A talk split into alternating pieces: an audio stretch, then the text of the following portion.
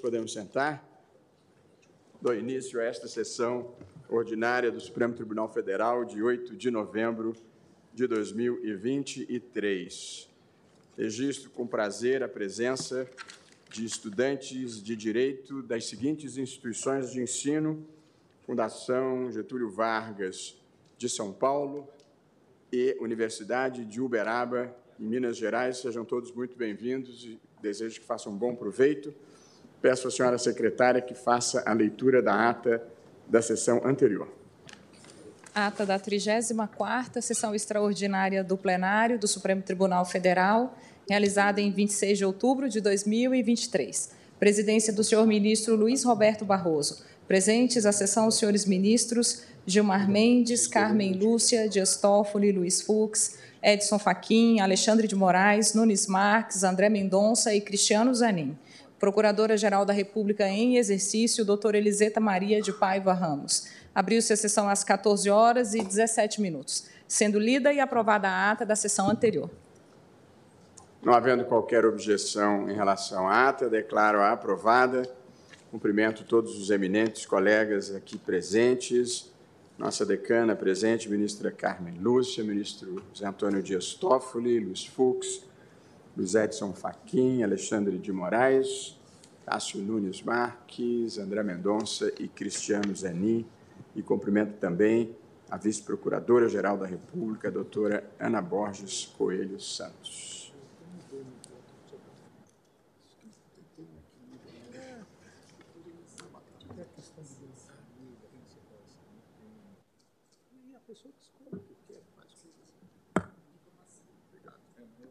Muito bem. Chamo para julgamento o recurso extraordinário 1.167.478, é o tema 1053 de repercussão geral, que cuida da separação judicial como requisito para o divórcio e sua subsistência como figura autônoma no ordenamento jurídico brasileiro após a promulgação da Constituição da Emenda Constitucional número 66 de 2010. Portanto, há duas questões em debate aqui: se a separação judicial prévia é exigência para o posterior divórcio, e, em segundo lugar, se subsiste ou não no direito brasileiro a figura da separação judicial. Na sessão anterior, temos o seguinte resultado provisório. Após o voto do ministro Luiz Fux, relator, que negava provimento ao recurso extraordinário e fixava a compreensão de que a separação judicial restou suprimida como requisito para o divórcio, entendendo pela sua não subsistência como figura autônoma no ordenamento jurídico brasileiro, após a constituição da emenda constitucional 66 de 2010, Sua Excelência foi acompanhado pelo ministro Cristiano Zanin. Em seguida, houve o voto do ministro André Mendonça, que também negava provimento ao recurso, mas divergia parcialmente do relator no tocante à subsistência da separação judicial como figura autônoma, nos termos do seu voto, e nesse ponto foi acompanhado pelo eminente ministro Nunes Marques. E aí o julgamento foi suspenso. Portanto, retomamos hoje o julgamento. Já tivemos os votos dos ministros Luiz Fux, Cristiano Zanin André Mendonça, Nunes Marques. Portanto, vota agora o eminente ministro Luiz Edson, ministro Alexandre de Moraes. Luiz Edson Alexandre de Moraes, presidente? É uma fusão? É que nós somos uma unidade. Isso. boa, boa tarde, presidente. Vossa Excelência tem a palavra com muito gosto, ministro Alexandre. Cumprimento Vossa Excelência, presidente. Cumprimento nossa decana, vice-decana, ministra Carmen Lúcia, eminentes ministros, cumprimento também a doutora Ana Borges Coelho Santos, vice-procuradora-geral da República, cumprimento os estudantes presentes no plenário da Fundação Getúlio Vargas, de São Paulo, e da Universidade de Uberaba, Minas Gerais. Presidente, relembro eh, rapidamente o, o caso concreto. É, o, o, o autor ajuizou ação de divórcio litigioso, é, afirmando que o casal constituiu um matrimônio em 27 de dezembro de 2002, pelo regime de comunhão parcial de bens. Na data do ajuizamento, que foi abril de 2012, alega que já estavam separados, separação de corpos há quatro, mais de quatro meses. Também alega eh, que durante a relação conjugal não constituíram bens nem tiveram filhos e pede, nos termos do Código Civil, eh, pede eh, o divórcio, o divórcio, dizendo que o divórcio poderá ser requerido por um ou por ambos os cônjuges no caso de comprovada a separação de fato. E ainda faz a estação em relação à emenda constitucional, e essa grande questão, a emenda constitucional 66, de 13 de julho de 2010, que alterou o artigo 226, parágrafo 6 da Constituição, para suprimir os requisitos de comprovada separação de fato por mais, por mais de dois anos, requerendo assim a decretação do divórcio direto. A ré, a contestação, ela não, não é, aceita a ideia é, do divórcio é, direto. A ré é, diz que antes de mover a ação do casamento, da separação judicial, a parte deveria requerer separação de corpos e comprovar esse lapso temporal. Afirma ainda a ré, na ação que a emenda constitucional 66 não extinguiu do ordenamento jurídico a separação é, judicial, apenas deixou de ser é, pré-requisito para o divórcio. E aqui cada instância decidiu uma forma. A primeira instância reconheceu o direito da ré, a segunda instância, monocraticamente, o relator do acordo negou o segmento, é, apelação, a 13ª Câmara Civil do Tribunal de Justiça do Estado do Rio negou também provimento e chegou até é, o Supremo Tribunal Federal, que em 7 de junho de 2019 reconheceu a repercussão geral.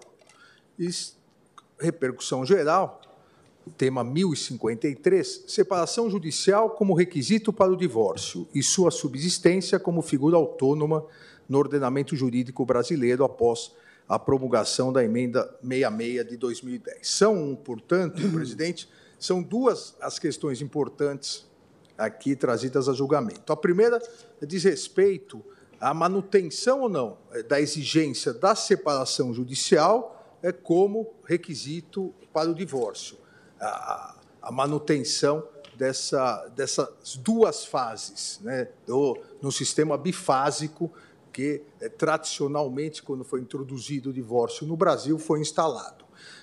E a segunda questão, é, mais ainda, eu diria importante, se a emenda 66, ou se com a emenda 66, é, houve o afastamento do ordenamento jurídico da separação judicial como figura autônoma, passando a existir somente uma modalidade, não mais duas, de dissolubilidade é, do matrimônio, ou seja, sempre é, o divórcio. Eu leio aqui a emenda 66, tanto a emenda da emenda quanto o próprio texto.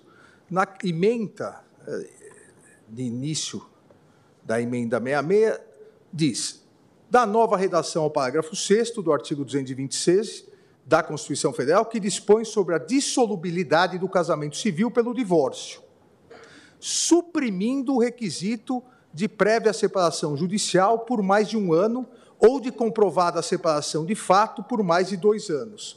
Então, a, a própria emenda da emenda constitucional 66 ela já diz a que veio, que é o primeiro dos pontos onde não houve até agora, presidente e eminente relator, divergência nos quatro votos. Ou seja, é, a, a emenda 66, que deu essa nova redação ao parágrafo 6 do artigo 226, o casamento civil pode ser dissolvido pelo divórcio.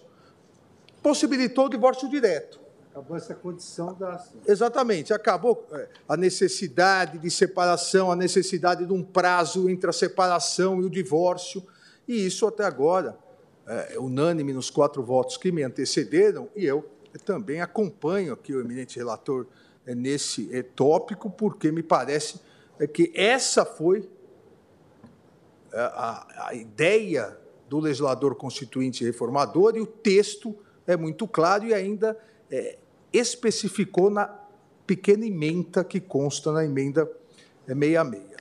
Eu faço no meu voto, mas não, não lerei, faço no meu voto um breve histórico das, das espécies do gênero dissolubilidade do matrimônio, porque é importante é, situar isso. É, o, Brasil oscilou é, na adoção ou não dessas espécies, o gênero, é, a dissolubilidade é, do casamento, a possibilidade ou não é, de o casamento ser encerrado, não somente pela morte. e as espécies foram se alterando. É, desde a Constituição Imperial de 1824, que era a Constituição, a Constituição confessional, que proclamava como religião oficial a religião católica apostólica é, romana, é, e não trouxe absolutamente nada em relação ao casamento, se, nem regulamentava se era dissolúvel ou não, é, mas como era um, uma constituição confessional para a Igreja Católica Apostólica Romana, o, o casamento era indissolúvel, tanto que só posteriormente a possibilidade é, de dissolução do casamento foi permitida pelo decreto 1144 de 11 de setembro de 1861 para aqueles que não seguissem a religião oficial, para aqueles que não seguissem a religião católica apostólica romana. Lembrando que, apesar de confessional, a Constituição de 1824 é, consagrava a liberdade de crença religiosa, não consagrava a liberdade de culto. Nenhuma outra religião que não fosse a católica tinha liberdade de culto, mas a liberdade de crença era garantida. A primeira Constituição da República, em 1891, é, que separou o Estado da Igreja, reconheceu é a validade do casamento civil. Há, há uma primeira previsão de casamento civil, inclusive prevendo a gratuidade é, do casamento. Foi exatamente na vigência da Constituição de 1891 que foi editado o Código Civil é, de 16, que previa, já no Código Civil de 16, é, o artigo 267, que a comunhão conjugal poderia ser dissolvida pela morte de um dos cônjuges, por sentença anulatória, bem como pelo desquite. Então, aqui o Brasil, no início do século passado, é extremamente progressista em relação a isso, prevendo a possibilidade de é, dissolução do casamento. Depois é, acabou é, revogando essa possibilidade e prevendo um termo é que vários civilistas, e depois o eminente ministro Luiz Edson Fachin pode me corrigir é, se estiver errado, mas vários civilistas reclamaram com razão que o Brasil acabou abandonando um termo que era bem brasileiro, né, a ideia do desquite, para usar a separação é, judicial, mas que era previsto desde 1916, uma forma de separação judicial. Isso eu pontuo aqui vai colocar que a separação judicial, a época chamada de disquite, a separação judicial ela é prévia ao divórcio né, no Brasil. É, e veio com toda uma regulamentação pelo Código Civil de 1916, é, a partir é, da Constituição de 1891. É, foi a partir, depois da Constituição de 34, é que aí se proibiu qualquer forma de separação.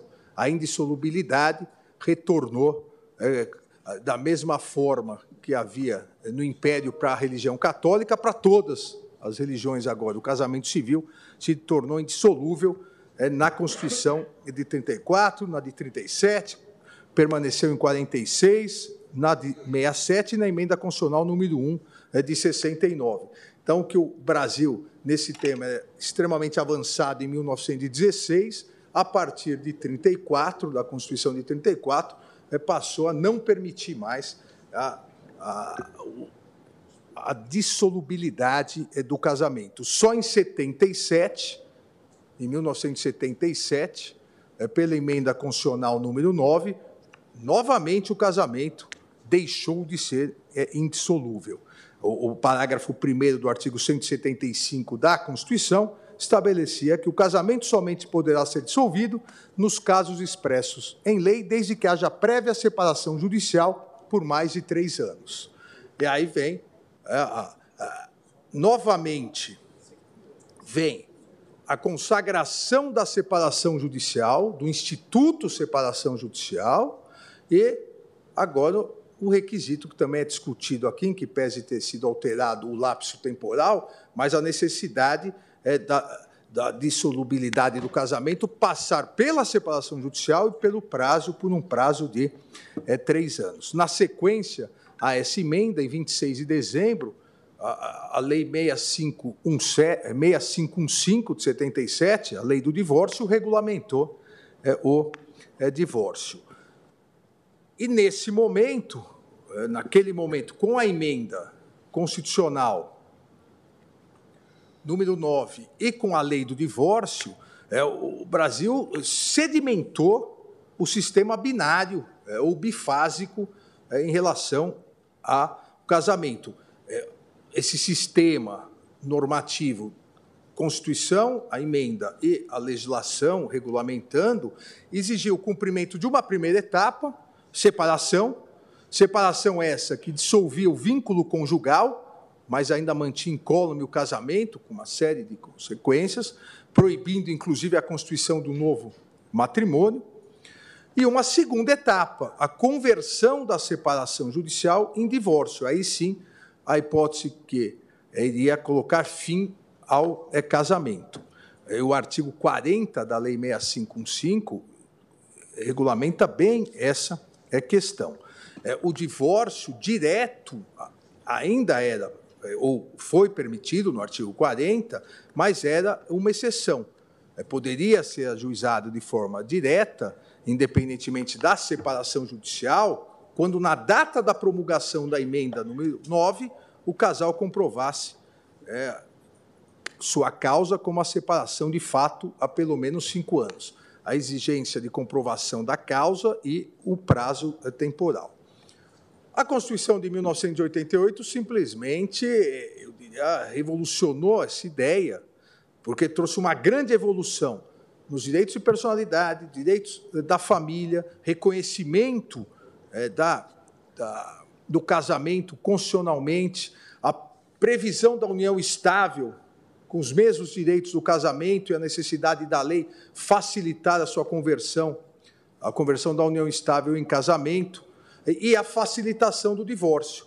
A partir do artigo 226, houve uma regulamentação, a primeira regulamentação mais completa, não só é, da família, é, mas a questão do casamento, da questão da filiação, acabando com a diferença entre filhos, é, no casamento, fora do casamento, é, houve uma, um tratamento, eu diria, mais digno dessa é, questão.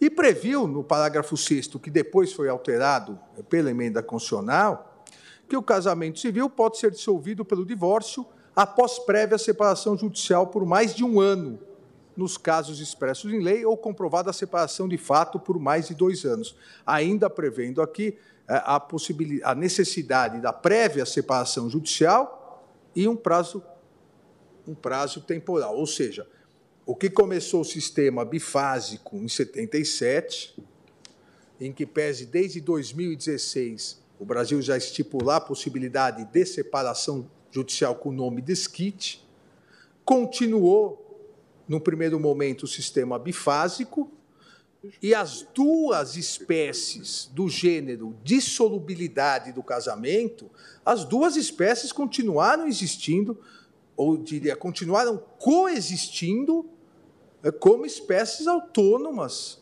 do direito civil. Separação judicial, com as suas consequências, e divórcio, com as suas também é, consequências.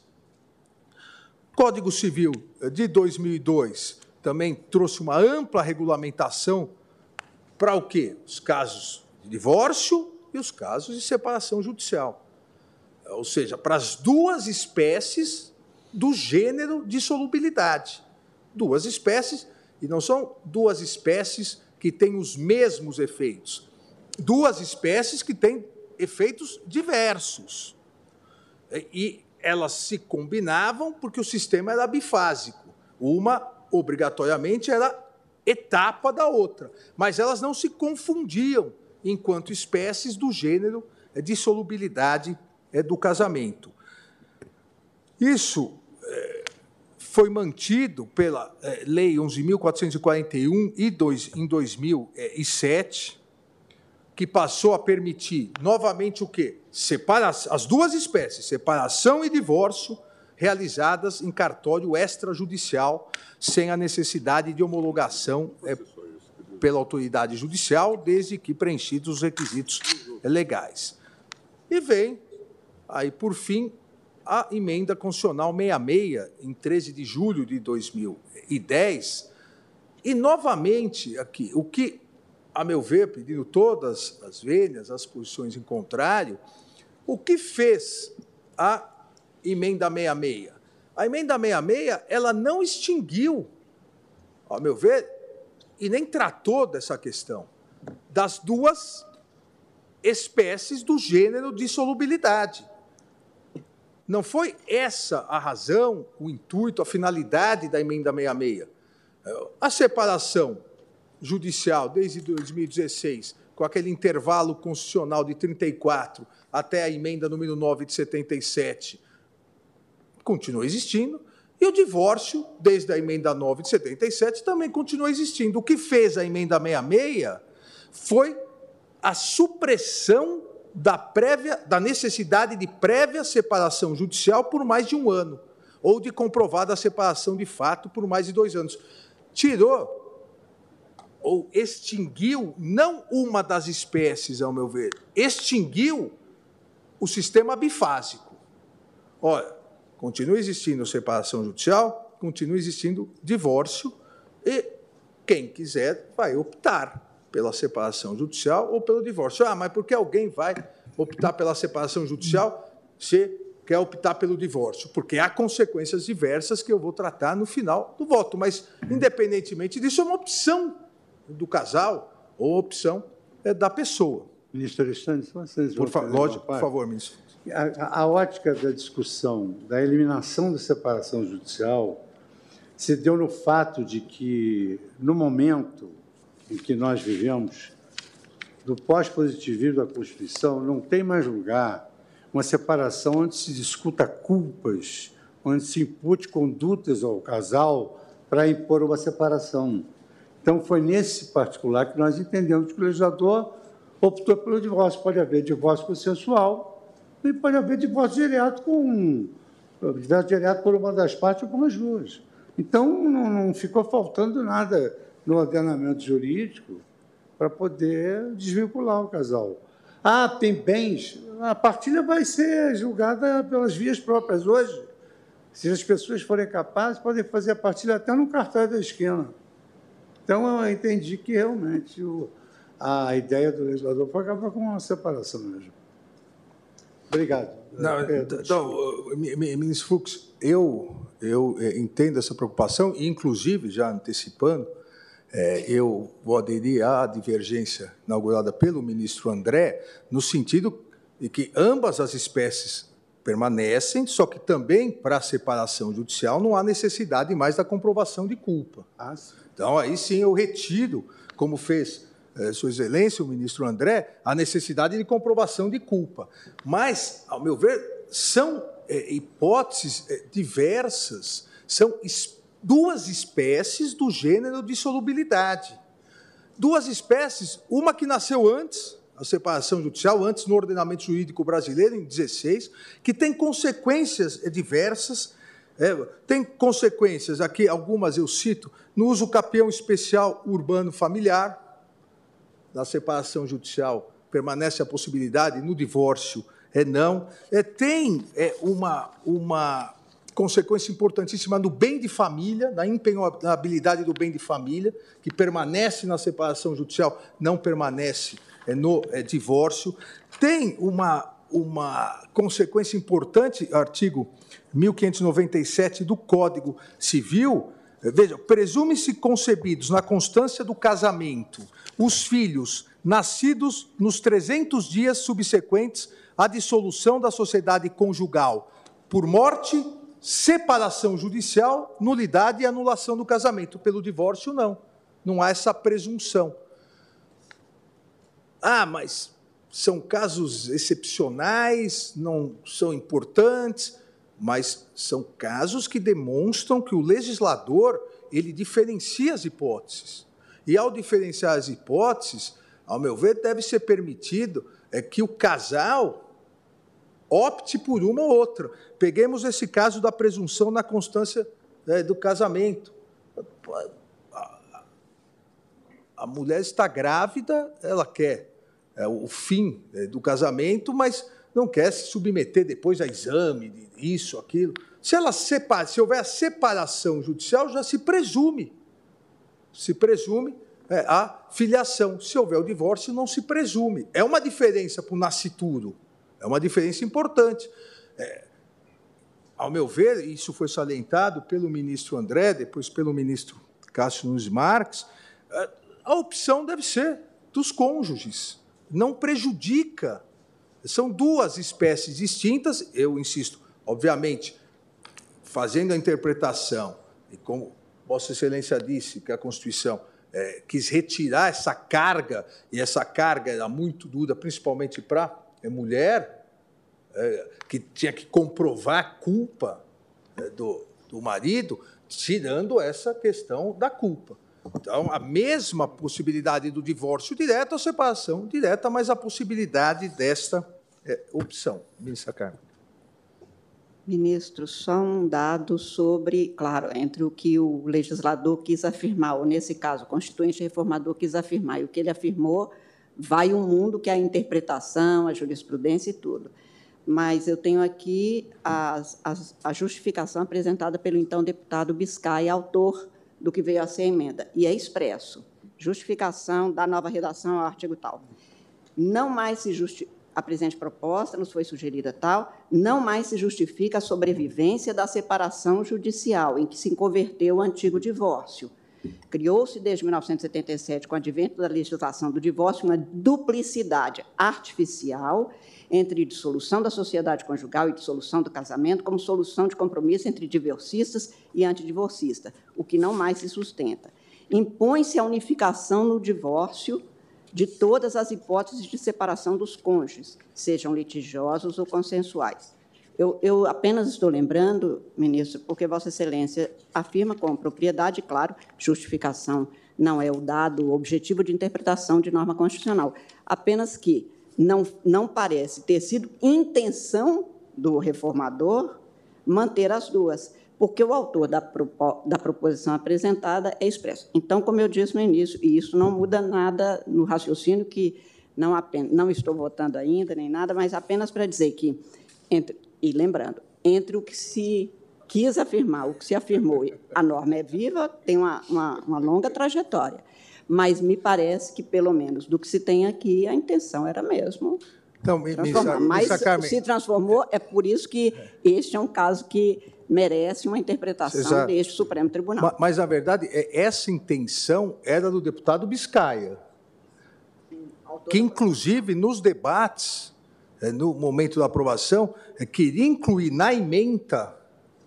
essa intenção. Não, não foi, não incluída foi e não foi adotada pelo Congresso. Essa era a intenção do Sim, autor. Por isso é que eu disse, é, entre o que quis afirmar e o que se afirmou é um mundo e a, e a norma é viva. Mas eu estou apenas afirmando que esta, este dado eu acho que não deve ser considerado para fins de interpretação, porque estes outros que são objetivos é que contam para a nossa interpretação. Até porque, como, como dissemos, a norma é, interpretada, reinterpretada, senão a, interpre a, a Constituição norte-americana não poderia ter sobrevivido nos seus termos. Ministro Alexandre, se Por favor. Permite, desculpe. É, é, de, de fato, eu acho que é, é a gente é, enfrenta é, um debate porque se contém uma, uma certa armadilha hermenêutica, inclusive com o reforço das normas postas na legislação ordinária.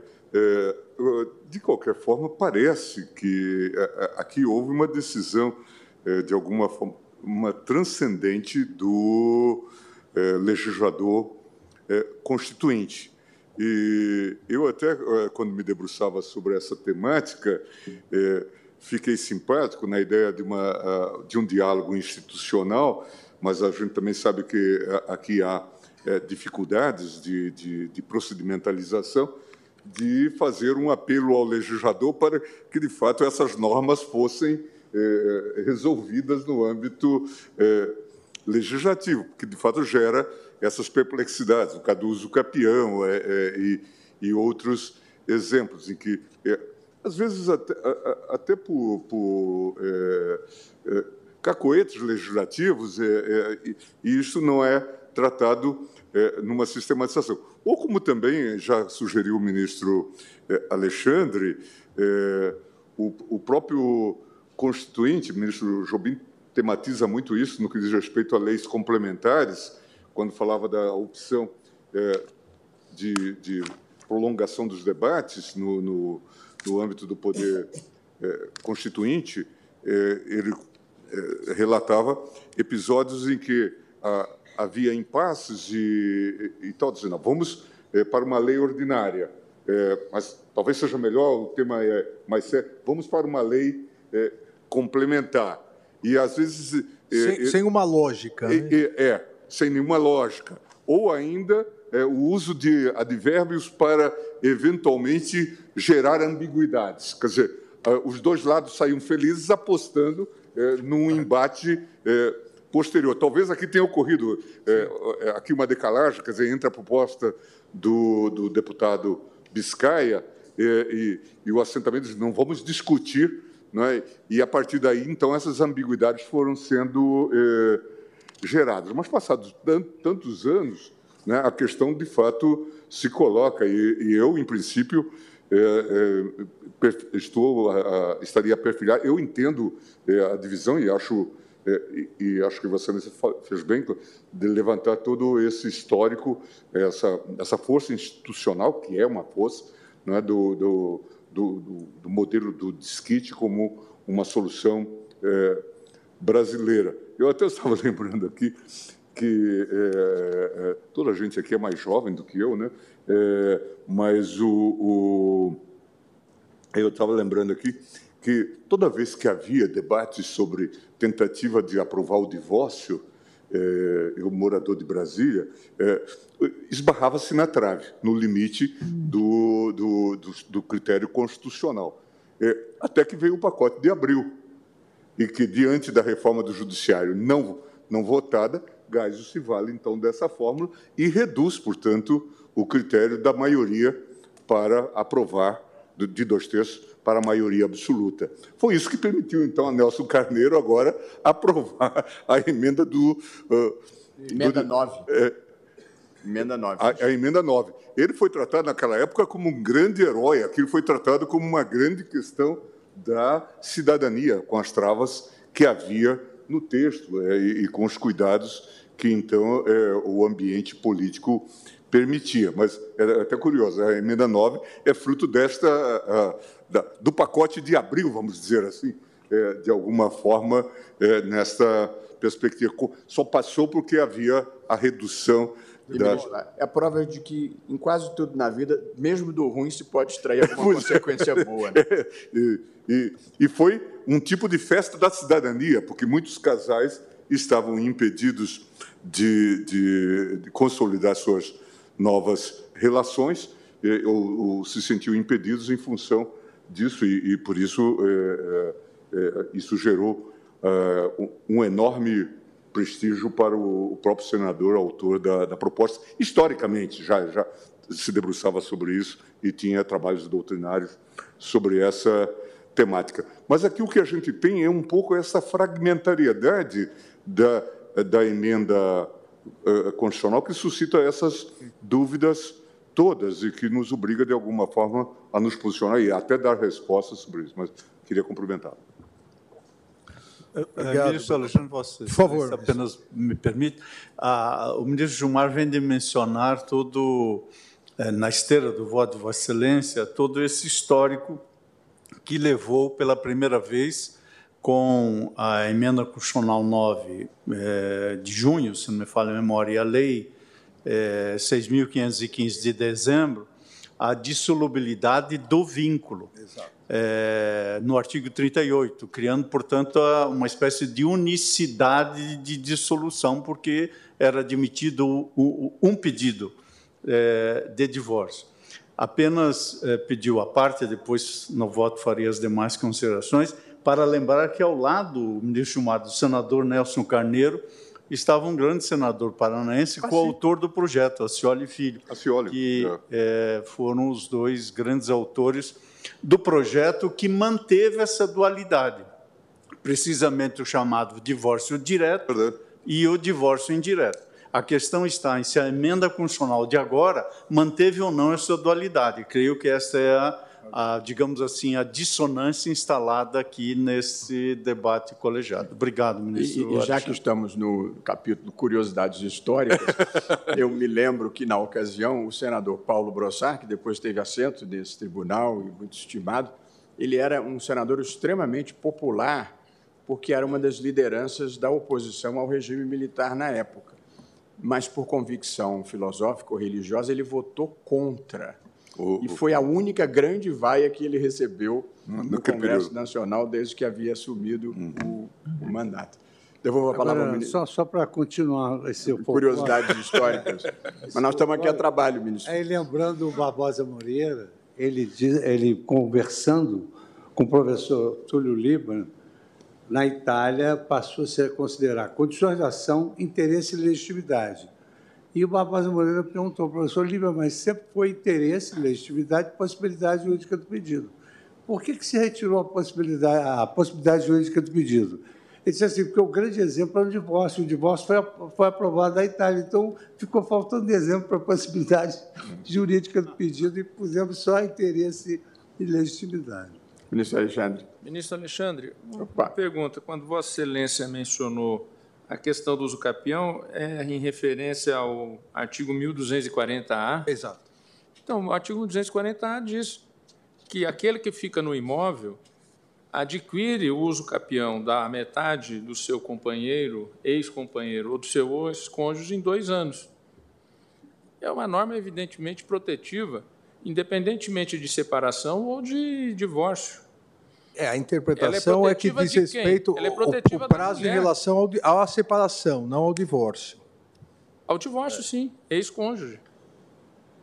O 1240, aquele que exercer por dois anos ininterruptamente e sem oposição, posse direta com exclusividade sobre imóvel urbano de até 250 metros quadrados, cuja propriedade divida com ex-cônjuge ou ex-companheiro que abandonou o lar, utilizando-o para sua moradia de sua família, adquirirá o domínio integral, desde que não seja proprietário de outro imóvel urbano ou rural. Que é, que é... Então, não vejo essa diferença aqui, que num caso seria de uma forma e em outro caso seria de outra. E é evidentemente protetivo da mulher. Da mulher, Porque geralmente quem abandona o lar é o homem. Os dados, e principalmente nas populações de menos renda, é o que se dá que a maioria dos lares são presididos, né? são por mulheres, chefiados, são guiados, dirigidos pelas mulheres. Ministro Alexandre, para a conclusão do voto. Agradeço aos apartes. E eu percebi que o ministro Luiz Edson Fachin vai propor a volta de um único divórcio, unicidade do divórcio. Casou mais de uma vez, só tem direito a um divórcio mesmo. Né? Encerrando. É porque que se é o Uruguai para se divorciar. Né? É. Ou o Paraguai. Presidente, em resumo, aqui me parece que todo o histórico, é, as alterações, as previsões do Código Civil, a própria estrutura do direito civil, é, demonstram que são, ao meu ver, é, espécies autônomas, separação judicial, divórcio, não houve, não houve um mandamento constitucional expresso é, para é, se extinguir uma das espécies. O artigo, o parágrafo 6 é muito claro quando simplesmente retira somente como pré-requisito a separação judicial e é o prazo temporal. Então, pedindo vênia ao eminente ministro relator, nesse é, ponto, é, eu entendo que a emenda 66 ela não extinguiu como figura autônoma a separação é, judicial. Mas adoto aqui o que o, o eminente ministro André Mendonça é, propôs é que é, continua existindo, ambas as hipóteses continuam existindo, é uma opção dos cônjuges, mas uma interpretação no sentido de que a, a mantença desse instituto não mais exige a possibilidade ou a necessidade de discussão de culpa, assim como o divórcio, não há necessidade de de discussão de culpa, a separação é também não. E no caso concreto, é, é, na verdade, no caso concreto, não há, é, esse segundo tópico pouca, pouca consequência dá. Eu nego o provimento, assim como todos os demais. Obrigado, presidente. Eu, eu, eu só queria fazer uma pergunta, não é retórica, é, é real. Do, do ponto de vista prático, a dissidência defende qual distinção exatamente? entre o divórcio e a separação judicial. Por que, que na posição da, da divergência, essa distinção é relevante? Ministro André que iniciou a divergência. Eu vou, se me permite, ministro presidente, ministro Barroso, ministro decano, Gilmar Mendes, ministra Carmen Lúcia, eminentes pares, senhora vice-procuradora-geral da República, eminentes advogados e advogadas aqui presentes, estudantes, tanto da Fundação Getúlio Vargas como da Universidade de Uberaba, se não me falha a memória, não vou confundir Uberaba com Uberlândia aqui, mas é Uberaba, né? Então, minha saudação aos mineiros e aos paulistas, ou que estudam em Minas e São Paulo, aos professores correspondentes. Minha a divergência inaugurada por mim ela levou em conta algumas preocupações. Eu, eu, eu, eu, eu já tive a oportunidade de passar os olhos na posição de Vossa Excelência e ouvir o ministro Alexandre. Eu, eu, eu gostaria de saber, assim, do ponto de vista prático, por que, que Vossa Excelência entende que há uma distinção relevante? Então, era isso que eu gostaria de, de apontar. Sem dúvida que há uma busca na, na exposição de motivos num sentido, parte da doutrina comunga desse entendimento, parte diverge, porque não foi o correspondente é, no texto final. De modo prático, eu fiz uma indagação prévia ao meu voto ao eminente relator.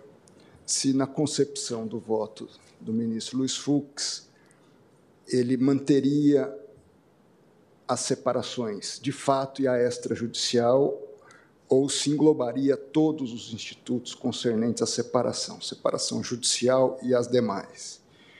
A grande realidade é que o casamento, ao mesmo tempo que é um contrato, é um instituto. Instituto porque o contrato ele é pactuado num sentido, mas depois sobrevém filhos, sobrevém uma série de outras relações. E é um contrato de uma com natureza com uma forte carga sentimental na sua formação. As pessoas se unem por afeto, mais do que uma questão de negócio, ou não está presente uma questão de negócio. E a sua dissolução, normalmente, ou não raras vezes, traz uma carga de traumas nas pessoas, no casal, nos filhos, na família que está envolvida. A, a própria advogada que fez sustentação oral representando como amigo escuro, apontou que, em grande parte, a mulher se, é, sofre mais, em especial em questões patrimoniais concernentes a isso, mas não só em relação a isso. E mesmo a nobre advogada pontuou que a separação de fato ela deveria, na visão dela, ter uma prevalência porque nós não vamos evitar, ainda que nós decretemos a morte da separação judicial em termos constitucional, o mundo dos fatos ou a realidade dos fatos imporá situações de separação. De fato, é, parte da doutrina diz que isso pode ser resolvido com outras ações judiciais, por exemplo, com a separação de corpos. Porém, a separação de corpos é um instituto com uma peculiaridade única de separação do casal do mesmo teto, em relação ao mesmo teto, mas não aborda outras questões. A separação judicial, ela aborda a questão de partilhas, conforme o Código Civil, a questão também de guarda dos filhos. Mas o divórcio não aborda isso? Não. Não. O divórcio pode abordar isso. Pode abordar isso, mas ele não necessariamente ele passa por um crivo prévio. Não há divórcio sem partido. Na separação de. Vamos supor, ministro Barroso, que haja uma separação de fato. O casal fique três anos assim, sem divórcio. Certo. Que regra regula? O casal não, não quer se divorciar. Certo, mas a separação de fato é um, é um instituto distinto da separação Mas por isso eu volto à minha pergunta prévia, se nós estávamos extinguindo a separação como um todo. Não, a separação judicial. A separação de fato é um fato da vida. Que precisa ser como, regulado pelo direito. Não, não, tem como extinguir a separação de fato. Preci... O marido foi embora, lembrou o E que, portanto, pode ser regulado pelo direito. Eu, eu só não consegui entender, eu estou ouvindo Vossa Excelência com muito interesse. Agora. Eu não consegui entender a, a distinção prática. A prática é alguns dispositivos, eu não tinha feito a leitura da questão do Zucapião, não, não adentrei nessa, nesse ponto. Em primeiro lugar, praticamente, uma vez divorciado, a reunião demanda um novo casamento.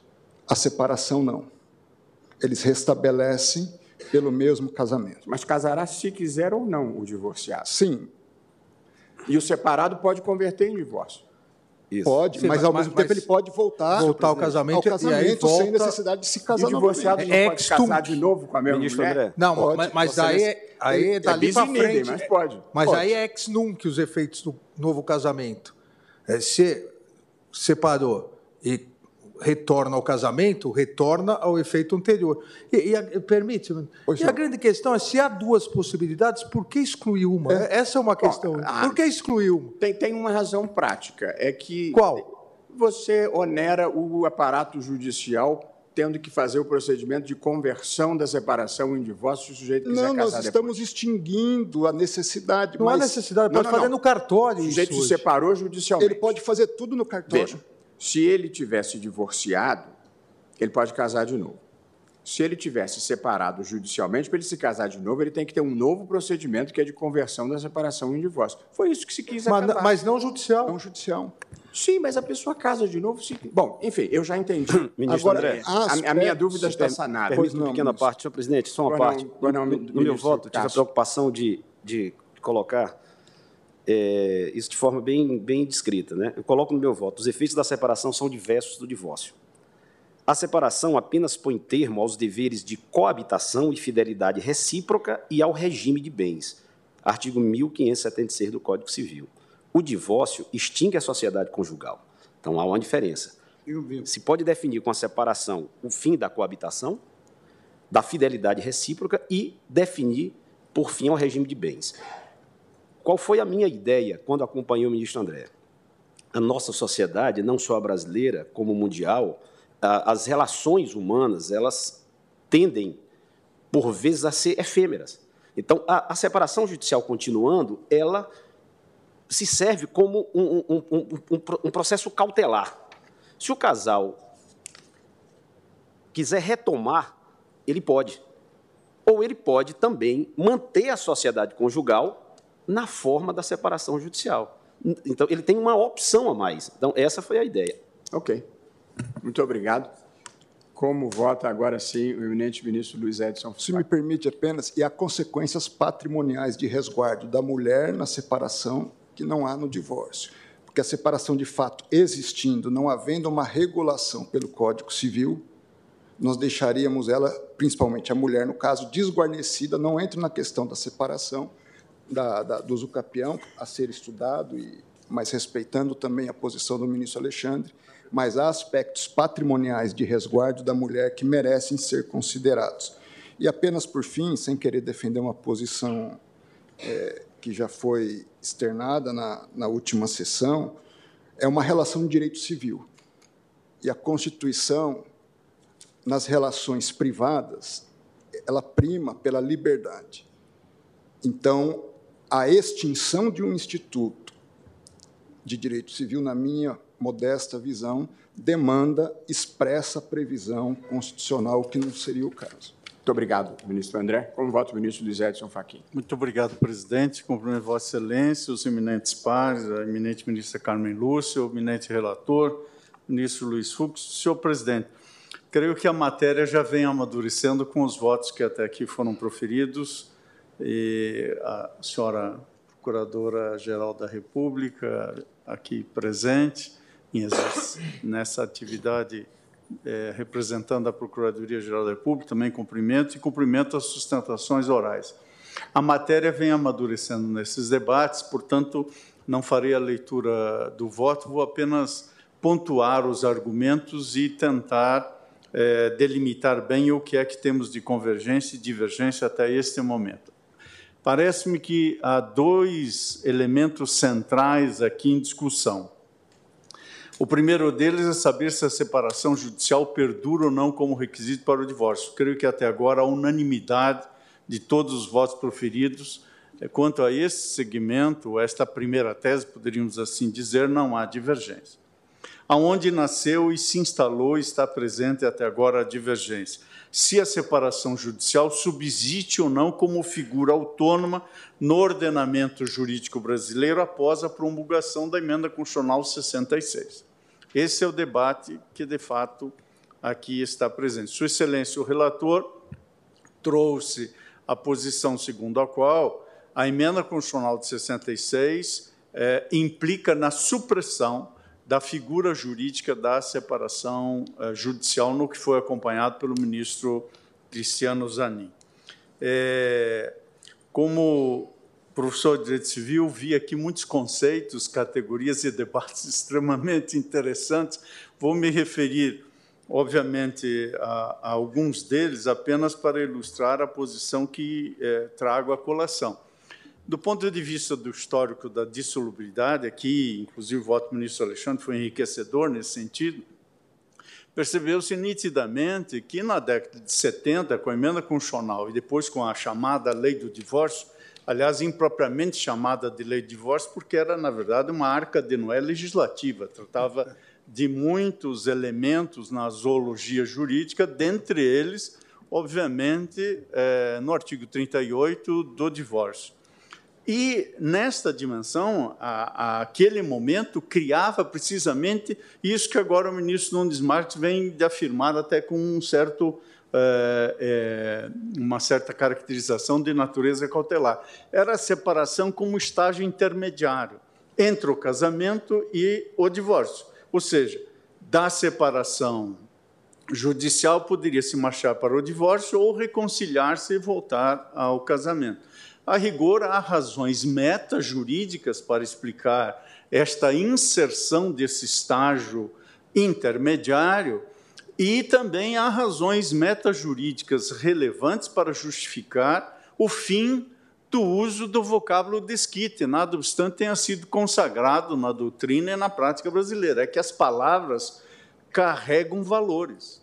E, nomeadamente, a mulher e a condição feminina a, a atribuição da condição jurídica desquitada significava a seu tempo um juízo de valor de carga imensamente negativa. Portanto, ah, não raro, esses significantes são veículos de significados que carregam preconceitos e afirmações, obviamente, eh, de menos valia ou menos cabo a alguém.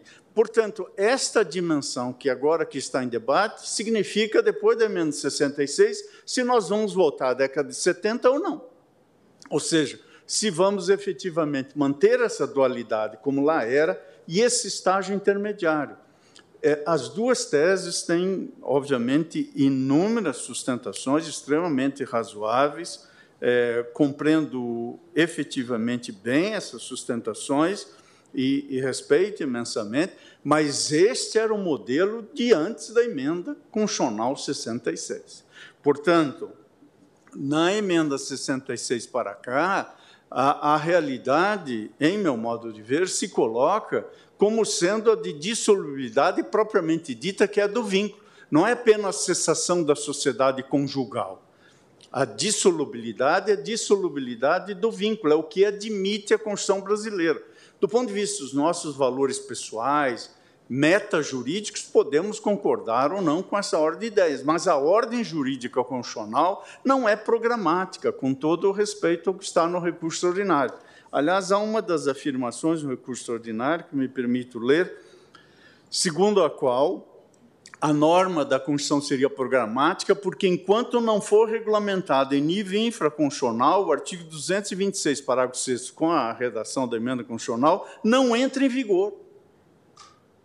É, portanto, é, este, esta ordem de argumentação volta à ideia segundo a qual a efetividade constitucional, para ser concretizada é, realmente, dependeria da mediação do legislador infraconstitucional é, tenho para mim que esta é uma compreensão que já, de algum modo e por várias maneiras, a doutrina e a jurisprudência, especialmente desse tribunal, superou.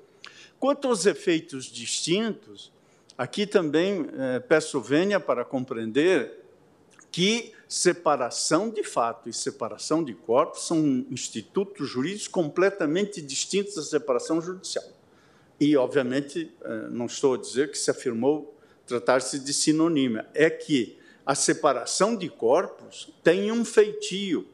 Nisso de Astorff lembrava disso. Tem um feitio cautelar que pode ser prévio, incidental e, é, obviamente, e patrimonial, inclusive. E, e de natureza patrimonial, tem efeitos patrimoniais que é, são plenamente compatíveis com o procedimento do divórcio, de modo que são figuras é, distintas. E a separação de fato, como aliás aqui bem disse o ministro André, pertence ao mundo dos fatos, ou seja, é a circunstância em face da qual há uma cessação fática é, do exercício dos direitos e deveres inerentes à sociedade conjugal, com efeitos jurídicos. É um fato gerador também de efeitos jurídicos.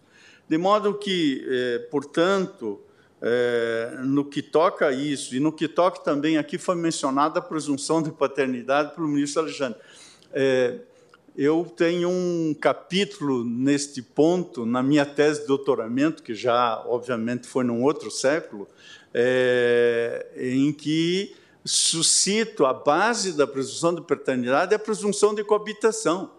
Portanto, mesmo no modelo antigo da separação judicial, chamo antigo porque entendo vencido pela legislação, não do ponto de vista dos valores da sociedade, que cada um tem o seu e tem a liberdade de tê-los, mas do ponto de vista da legislação constitucional, a presunção de paternidade, obviamente, está vincada na presunção de coabitação. Portanto, pessoas casadas entre si que têm filhos são presumidamente pai e mãe e especialmente a presunção de paternidade, porque se presume-se coabitarem, terem atos inerentes a uma outra presunção, que é a presunção de concepção durante a comunhão de vida.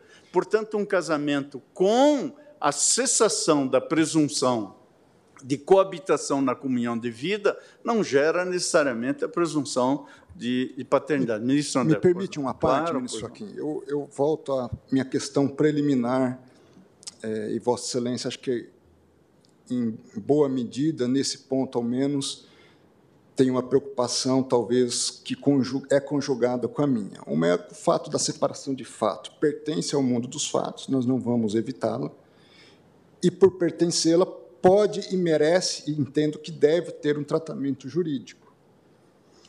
A separação judicial, ela incorpora esse gênero separação, talvez, como uma das suas espécies. Nós teríamos a extrajudicial e a de fato, as três reguladas pelo Código Civil. E quando eu fiz a pergunta preliminar ao eminente relator, foi por conta da seguinte possibilidade: é que, eventualmente, nós poderíamos caminhar.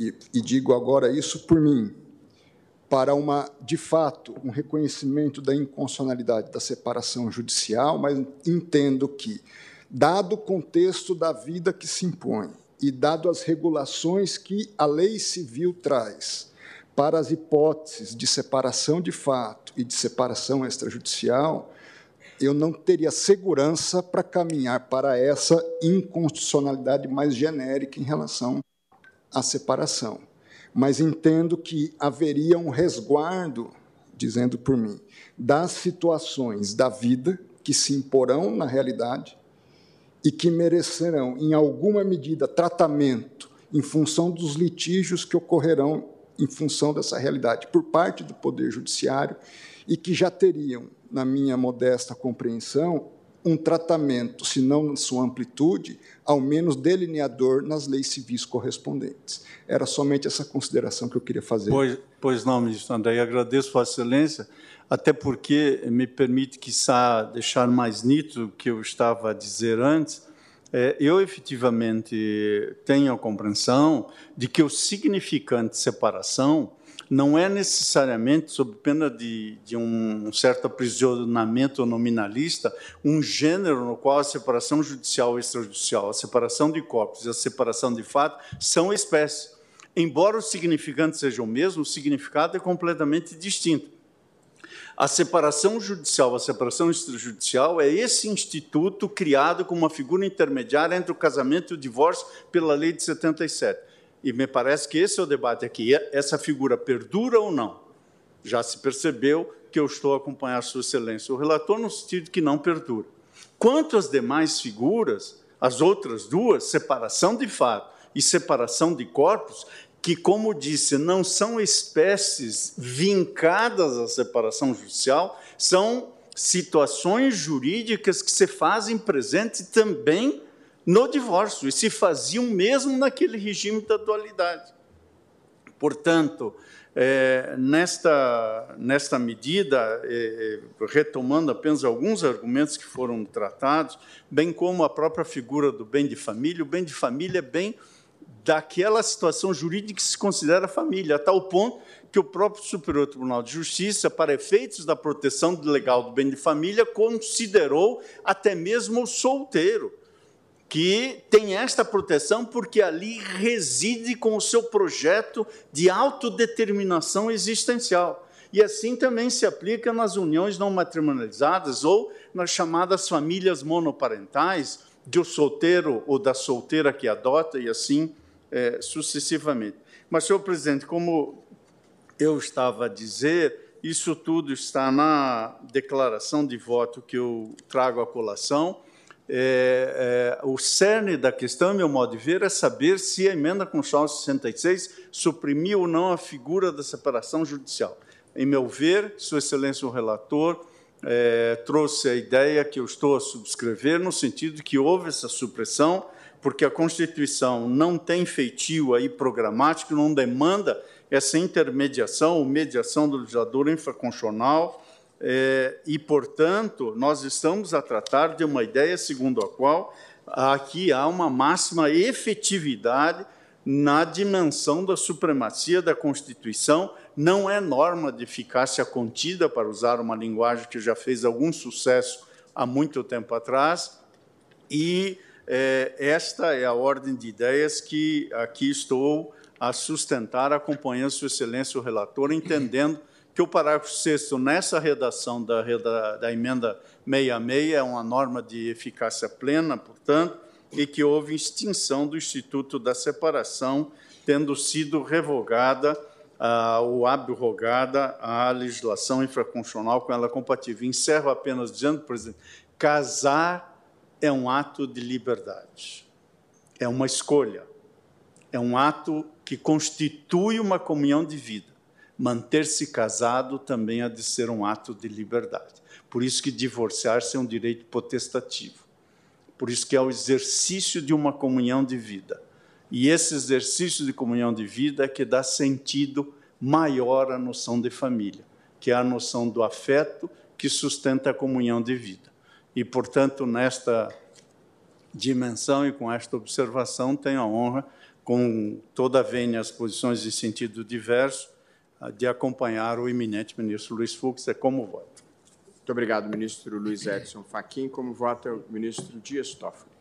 Senhor presidente, cumprimento a Vossa Excelência, ministra Carmen Lúcia, o nosso decano, ministro Gilmar Mendes, na pessoa de quem cumprimento todos os colegas, a vice-procuradora-geral, as advogadas e advogados, especialmente aqueles que sustentaram todos de maneira muito elegante e brilhante esse tema. Senhoras e senhores, todos que nos acompanham, em primeiro lugar, gostaria de parabenizar o debate. Realmente é um debate extremamente proveitoso, interessante e daquelas situações que nos colocam em dúvida, às vezes, para que lado caminhar. Principalmente, e lembrava disso muito o ministro Marco Aurélio, quando você vai ficando, e o ministro Lewandowski, quando você vai ficando mais perto daqui, né, do, do, do da, da antiguidade, né, você tem a, a, a riqueza de, ao votar, ter uma mente, vamos dizer, mais aberta para todo o debate, na medida em que os debates são realizados a partir da saudável né, tradição dessa corte de iniciar pelos mais novos na cadeira, na bancada. Pois bem, este é um tema que, para mim, é muito, muito importante. Eu tive a oportunidade de, no final da década de 90 do século passado, ter sido designado como assessor da Câmara dos Deputados a assessorar o, deputado Antônio Carlos Biscaia, na época em que o presidente, então presidente da Câmara dos Deputados, professor Michel Temer, resolveu dar andamento ao projeto de Código Civil que se encontrava nas poeiras das gavetas da Câmara dos Deputados depois de retornar do Senado da República. E ali o deputado Ricardo Fiuza foi designado como relator geral do código do projeto de Código Civil e foram distribuídos os livros. E coube ao deputado Antônio Carlos Biscay o livro 4 do Direito de Família. E eu tive a honra de trabalhar durante três meses exclusivamente com Sua Excelência na elaboração da adaptação do projeto que houvera vindo em 1975 do Senado de volta para a Câmara, ou seja, num contexto constitucional completamente anterior, para poder atualizá-lo à Constituição de 88.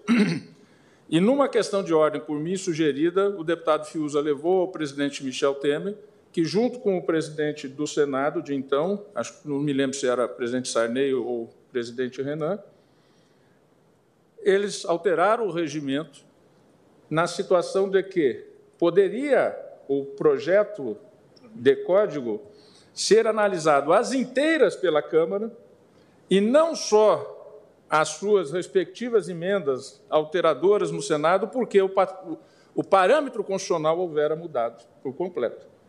Então, ele teria que passar novamente as inteiras pela Câmara e as inteiras pelo Senado. E assim foi feito. E assim foi feito, e eu tive a honra de poder colaborar com praticamente quase todos os textos do livro 4.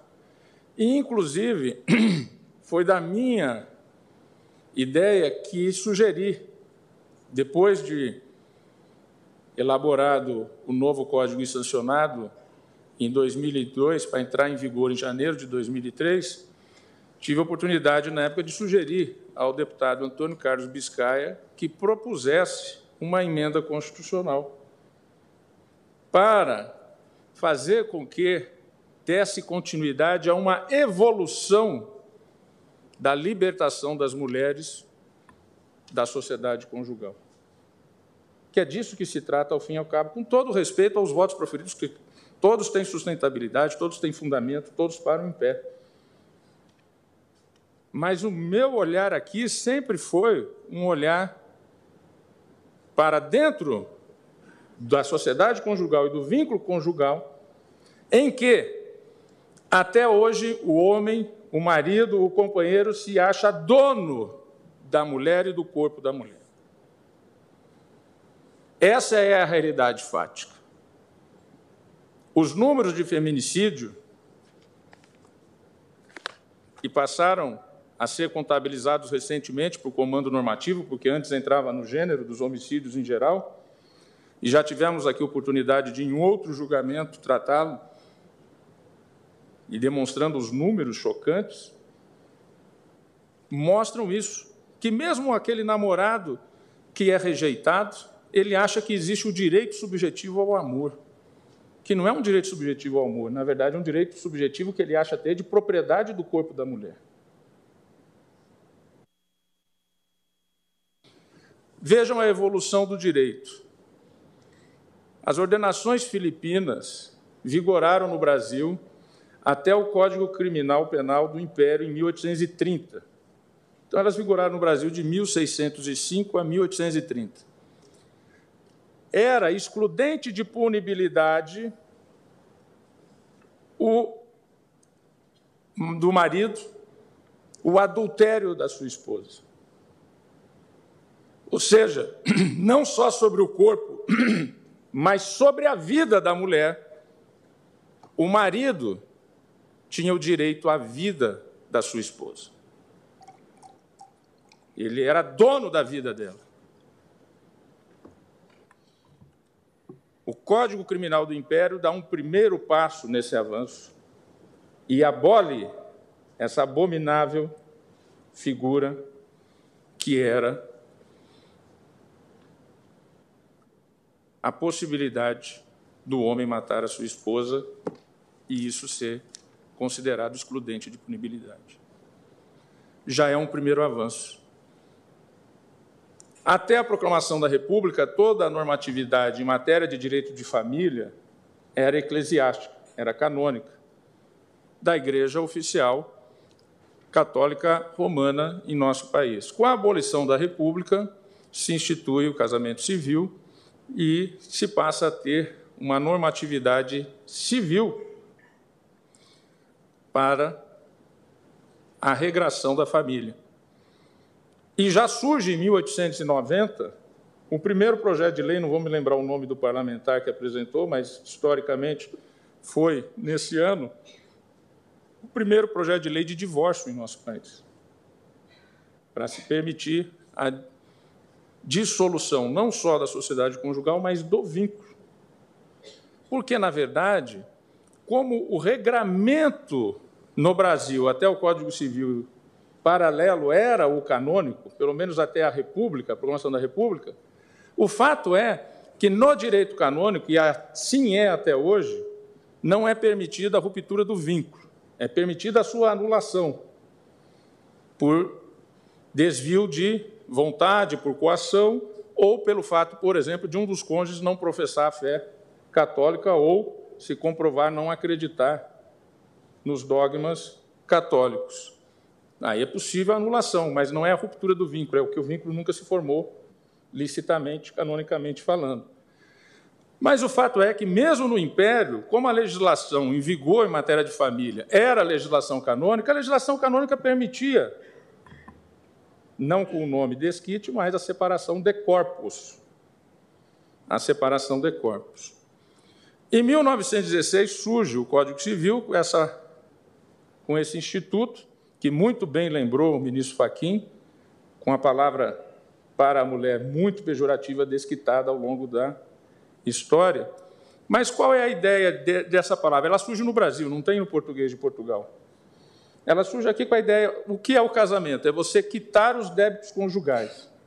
O que é o desquite? É você estar livre dos débitos conjugais. É quitar, é estar casado. Desquitar, você não está obrigado a cumprir com os débitos conjugais. Entre eles, o Código Civil anterior era explícito: manter, né, satisfazer a, a, a, ele tinha um termo, débito conjugal. O débito conjugal, no artigo 267, inciso 3, salvo engano de memória. Satisfazer o débito conjugal, ou seja, era um direito do homem sobre a mulher, porque nós temos que olhar isso do ponto de vista cultural, chegar em casa e, e ela tinha que satisfazer o débito conjugal que ela tinha para com o seu, entre aspas, dono. A legislação, então, vai evoluindo na medida em que permite o desquitar, mas não permite a ruptura do vínculo. Depois de longo tempo, em 1977, se aprova a possibilidade do divórcio, com um único divórcio inicialmente, Porque é assim que vai evoluindo.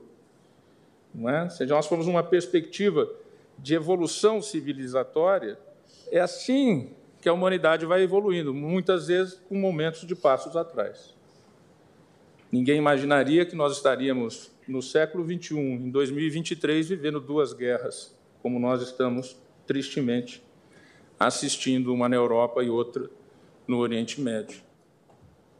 Mas a natureza é de um progresso nas relações humanas. E não há dúvida de que a evolução do constitucionalismo a partir da Segunda Guerra, a posição do locus da mulher numa outra situação na sociedade, especialmente nas sociedades democráticas, com direito à voz, com direito ao trabalho, com direito à participação política, embora no Brasil ainda extremamente minoritária, e nos tribunais também, isso demonstra que toda a evolução legislativa ela tem que ser olhada do ponto de vista do olhar do feminino para com o masculino.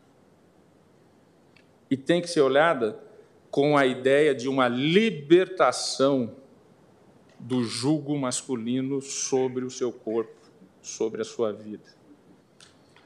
Quando se apresenta a ideia de divórcio direto, é exatamente permitir à mulher sem necessidade de comprovação de culpa do seu cônjuge ou de tempo de separação de fato, que ela tenha o poder de dizer o não, tal qual ela teve o poder de dizer o sim. Não, não quero mais. Quero sair daqui, dessa relação. Quando nós olhamos para a emenda constitucional 66 e olhamos o que diz o conceito e o conteúdo de separação, muito embora sabedor que os votos que entendem ainda a possibilidade da existência, ou melhor, coexistência da separação com o divórcio, afastarem os requisitos legais colocados no Código Civil a respeito da dissolução da sociedade conjugal sem dissolução do vínculo, que é a natureza da separação, afastando os seus fundamentos. E vejam como a legislação ainda em vigor, e ainda em vigor. Nós que estamos aqui a dizer, inclusive, evidentemente, que aqueles que votam no sentido da proposição do ministro relator estão a retirar do mundo jurídico essas deliberações legislativas que ainda estão no Código Civil. Assim também aqueles que entendem a possibilidade da coexistência estão a retirá-las do mundo jurídico, por interpretação conforme a partir do voto do ministro André Mendonça, secundado posteriormente pelos votos do ministro Nunes Marques e hoje pelo brilhante voto também do ministro Alexandre de Moraes, com os fundamentos trazidos. Mas vejam, eu vou ler. Eu acho importante fazer a leitura, porque isso ainda está em vigor. Isso provavelmente vai deixar de ter eficácia no Brasil na data de hoje. E isso significa mais uma libertação das mulheres. Por quê? Qualquer dos cônjuges poderá propor a ação de separação judicial imputando ao outro qualquer ato que importe grave violação dos deveres do casamento e torne insuportável a vida em comum. Ou seja, era o Estado incentivando o conflito. O Estado, ao invés de zelar pela paz social, ele entra no seio de uma família e incentiva o conflito. Para você separar, você tem que culpar o pai do seu filho, a mãe da sua filha e demonstrar para o juiz que ele cometeu um ilícito na comunidade conjugal. Se me permite uma parte, ministro Toffoli. Nesse ponto, como bem disse, apontou Vossa Excelência, Vossa todos Excelência nós estamos. Eu, eu, fiz questão de, antes de entrar é, no conteúdo. Adotando unanimemente, ou seja, Exatamente. não haveria mais condicionante de culpa e de Por prazos. Isso, justamente para ser uma Por isso que eu disse, questão tanto de aqueles que é entendem não haver mais a subsistência da separação judicial, como Vossas Excelências, que entendem que é possível subsistir, estamos unanimemente em comum em relação a que esses elementos de ter que acusar o outro não fazem mais parte do mundo jurídico. Mas isso está só se dando no dia 8 de novembro de 2023. Pois bem, tem que imputar ao outro uma culpa. Parágrafo 1 do 1572. A separação judicial pode também ser pedida por um dos cônjuges que provar ruptura da vida em comum há mais de um ano, separação de fato. E a impossibilidade da sua reconstituição. O cônjuge pode ainda pedir a separação judicial quando o outro estiver acometido de doença mental grave, manifestada após o casamento, que torna impossível a continuação da vida em comum, desde que após uma duração de dois anos a enfermidade tenha sido reconhecida de cura improvável. Essa pois, regra descaridosa. Descaridosa. Ela é, evidentemente, uma, uma contradição, uma verdadeira aporia para aqueles que veem no casamento um amor. E Vossa Excelência agora vem de pronunciar belas palavras a respeito do que é o conteúdo de um casamento verdadeiro. Pois bem, 1573. O que pode caracterizar a impossibilidade da comunhão de vida? A ocorrência de algum dos seguintes motivos: adultério, tentativa de morte, sevícia ou injúria grave, abandono voluntário do lar conjugal durante um ano contínuo, condenação por crime infamante, conduta desonrosa. O juiz poderá considerar outros fatos que tornem evidente a impossibilidade de vida em comum. E aí veio o 1574, que fala do mútuo consentimento, da separação por mútuo consentimento, etc. Mas vejam, isso aqui é um entulho autoritário também do Estado querendo interferir na vida privada do casal.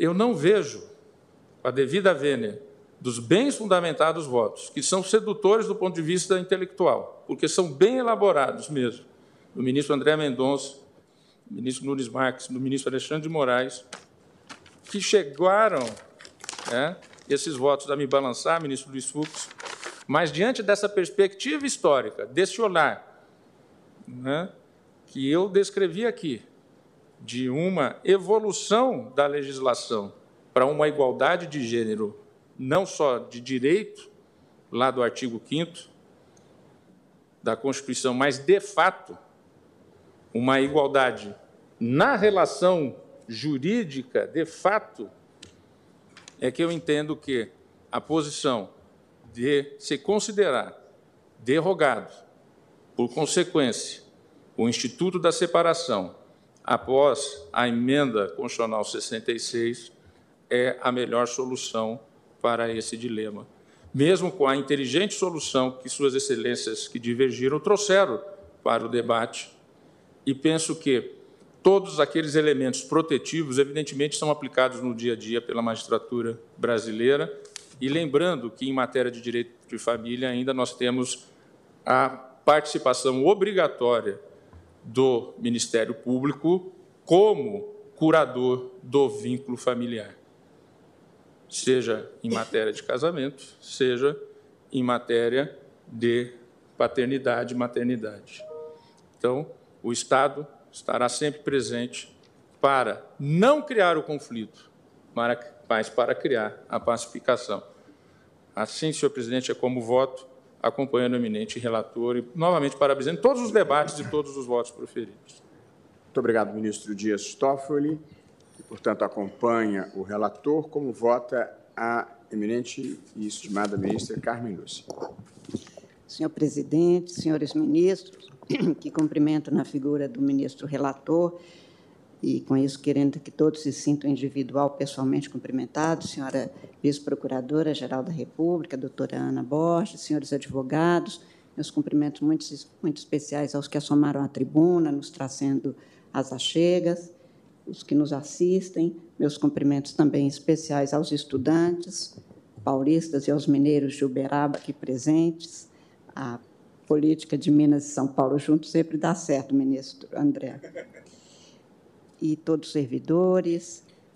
Senhor presidente, como eu disse, eu cumprimento o ministro relator, que efetivamente trouxe um tema que poderia parecer fácil à primeira vista, mas que, como vimos, ele tem uma pendência ou uma, uma trajetória de questões muito graves em relação às pessoas, à liberdade das pessoas, à igualdade de, entre as pessoas, e que, portanto, recebe, com a emenda constitucional 66 de 2010, um tratamento diverso do que vinha sendo dado. Com isto, o que ficou pendente realmente parece ter sido a sobrevivência ou não da separação judicial como instituto autônomo, e neste caso, que acho que é o único ponto que, que, tem, que conta com a divergência de alguns votos, uma vez que todos estão até aqui de acordo em que a separação judicial não pode mais ser requisito para o divórcio, que era o primeiro ponto realçado pelo ministro relator,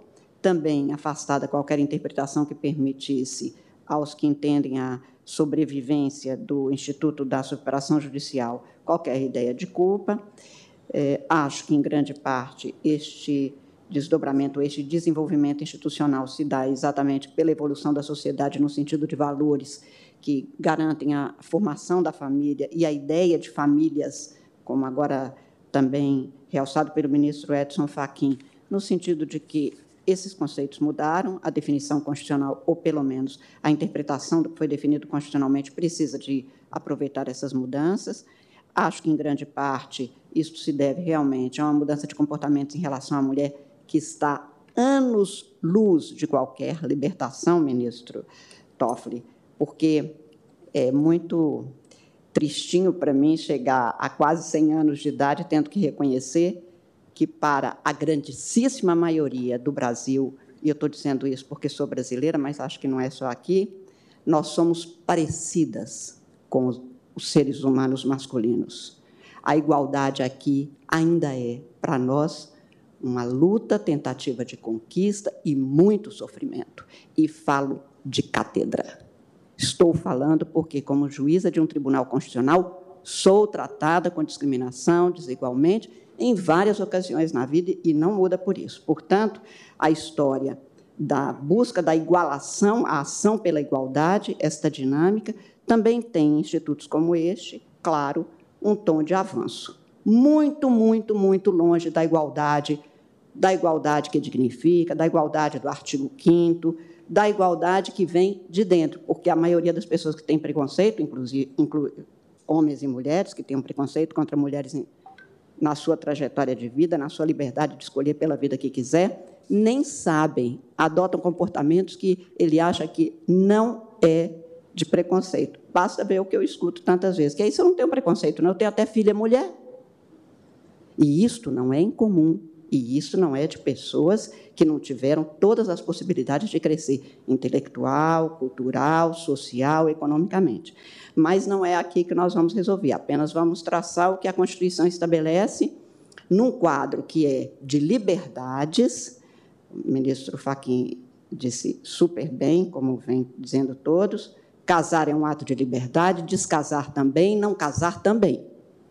A liberdade é a única justificativa para que a gente tenha um direito democrático como a gente busca ter. E eu acho que realmente não há, não, não vejo aí juridicamente apenas e constitucionalmente, diante do cenário constitucional que se põe, un, o único cenário que se tem é uma escolha que, a meu ver, afasta a, a possibilidade de se dizer subsistente o instituto em que pese todas as ponderações feitas desde o brilhante voto divergente do ministro André Mendonça, com as aparas feitas, que já avança em grande parte, mas eu não vejo como sobreviverem esses dois institutos diante do que foi posto pelo Constituinte Reformador, e principalmente porque a, a, o ministro Carlos Veloso, em mais de um voto aqui neste plenário, dizia que é preciso sempre a gente lembrar que o direito é feito para a vida, não é a vida que é feita para o direito. A, vida não tem que se acanhar para caber no direito. O direito é que tem que se conformar à vida.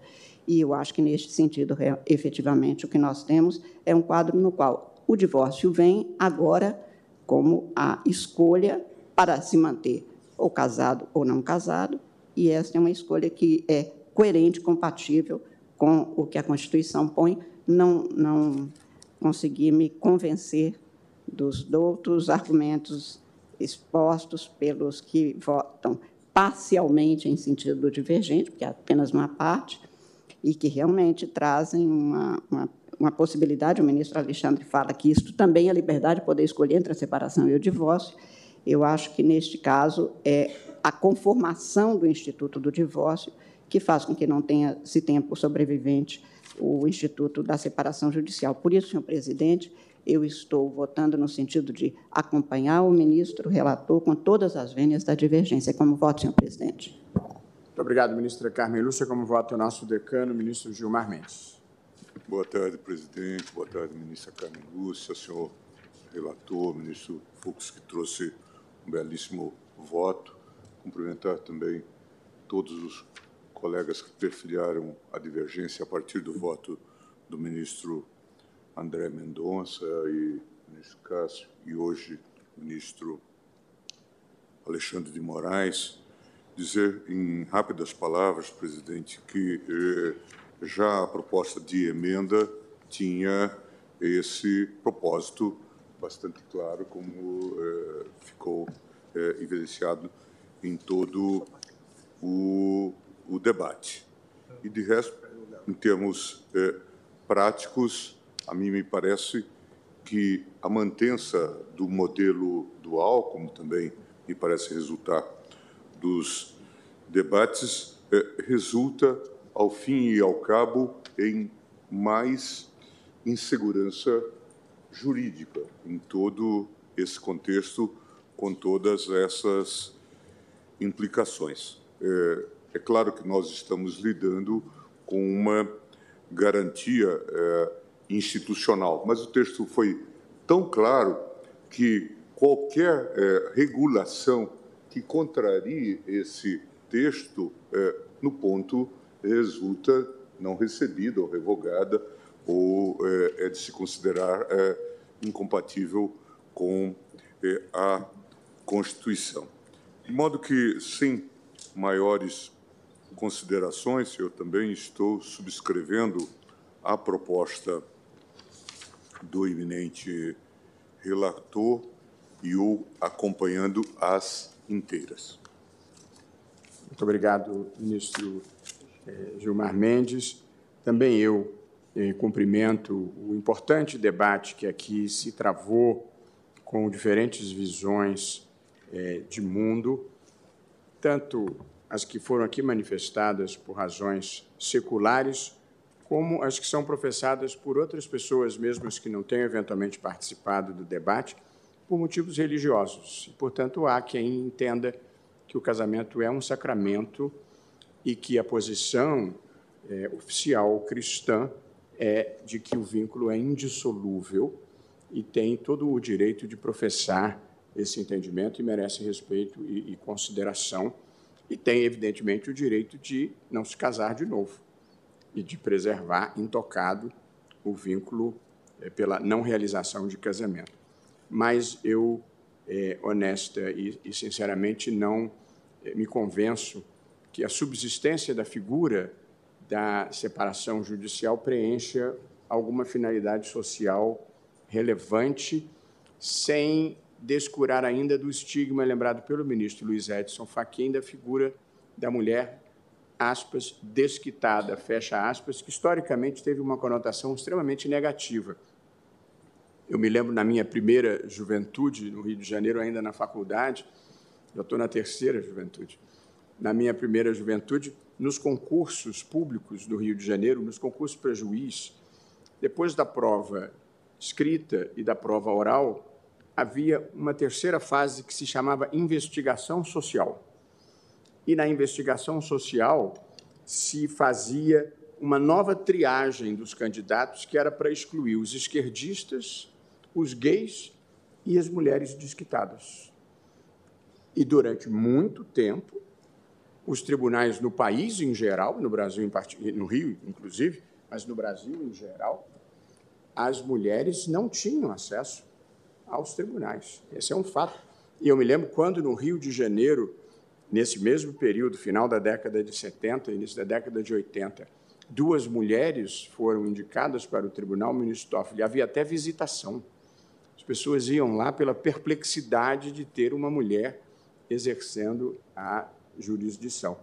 Hoje, felizmente, nos concursos públicos para a magistratura, particularmente, cerca de 40% das vagas hoje na magistratura já são as vagas ocupadas por mulheres e por uma iniciativa pioneira, corajosa e muito relevante da ministra Rosa Weber, com o meu apoio, e creio que de todo o tribunal, Sua Excelência aprovou, no apagar das luzes da sua gestão, uma resolução que instituiu a promoção por merecimento, respeitada a paridade entre homem e mulher, o que, ao longo do tempo, fará com que os tribunais tenham uma composição equilibrada entre homem e, e mulher. É impossível exagerar a importância dessa iniciativa ministro, da, da, ministra Rosa Viva. Pois não, ministro Toffoli. Presidente, é muito interessante essa evolução, e nessa evolução, evidente que eu concordo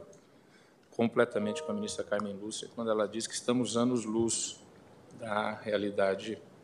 Embora aqui ela só seja discriminada a favor, né? nunca contra, aqui para nós. Mas é, concordo com Sua Excelência mas é curioso que o Poder Judiciário, né, antes da lei, deu direito de voto às mulheres.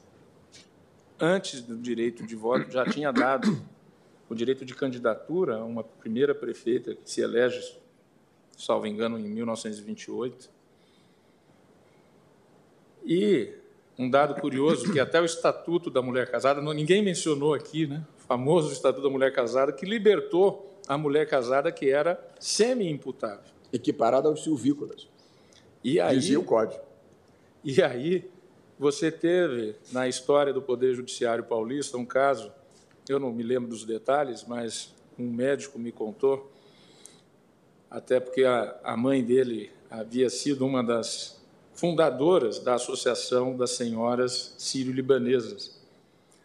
E o curioso é que todas que formaram a Sociedade Sírio-Libanesa de Senhoras que criou e é a, manuten, é a manuten, é, até hoje do Hospital Sírio-Libanês, essa associação era de mulheres casadas, antes de 62. O hospital já tem quase centenário, ou já centenário, e elas eram casadas.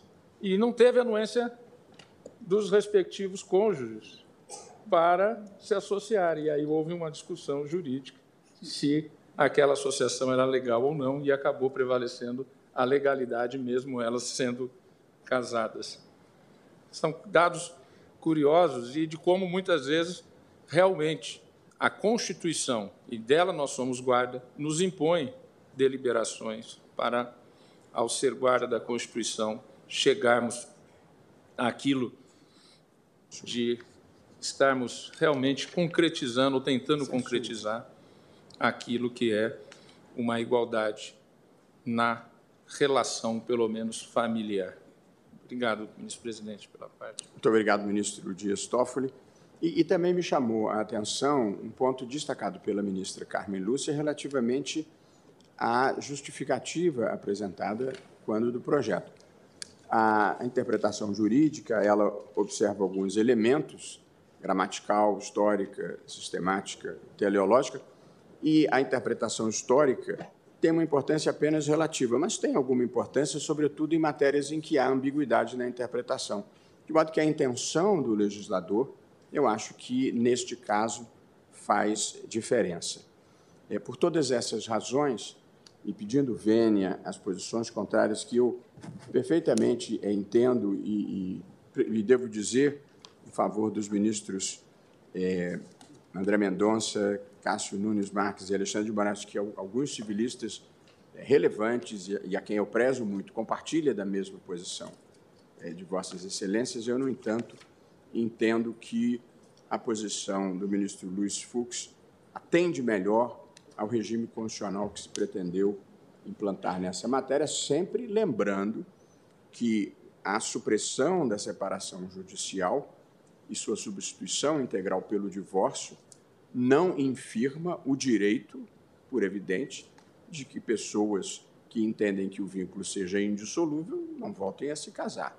Mas a gente só pode tomar decisões para si próprio e não impô-las, eu penso, aos outros, em matéria em que deve vigorar uma certa autodeterminação existencial.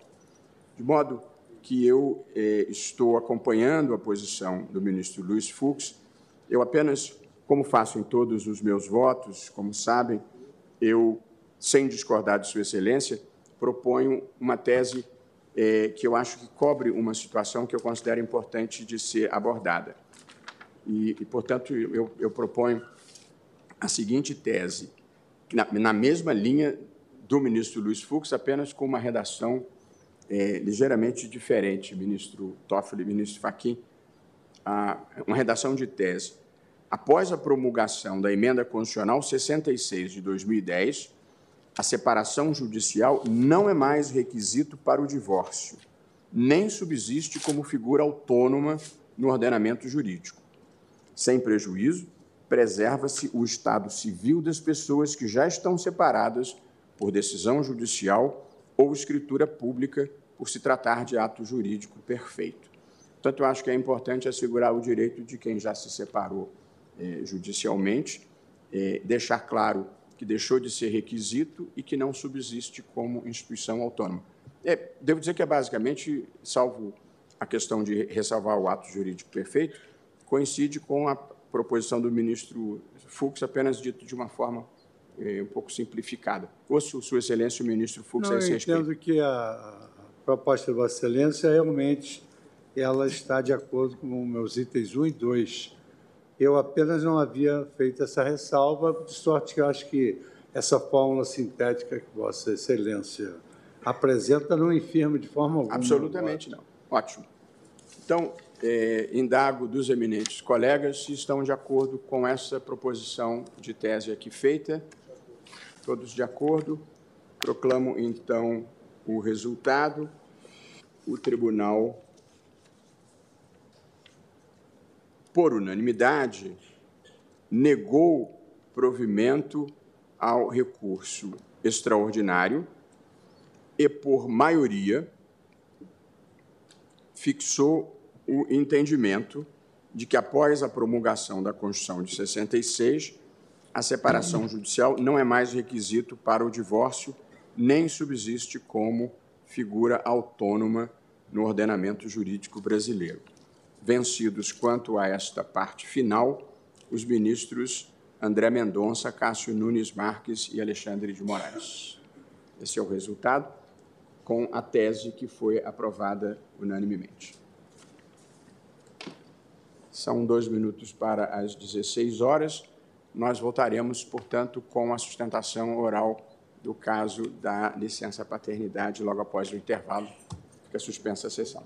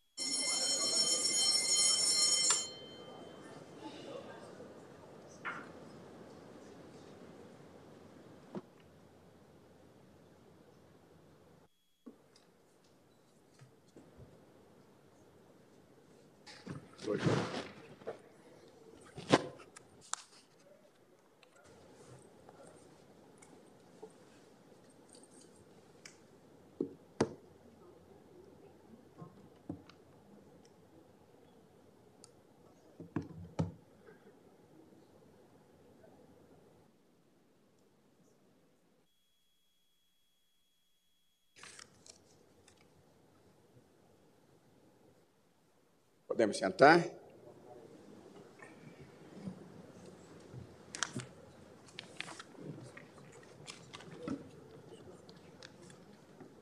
Retomando a sessão,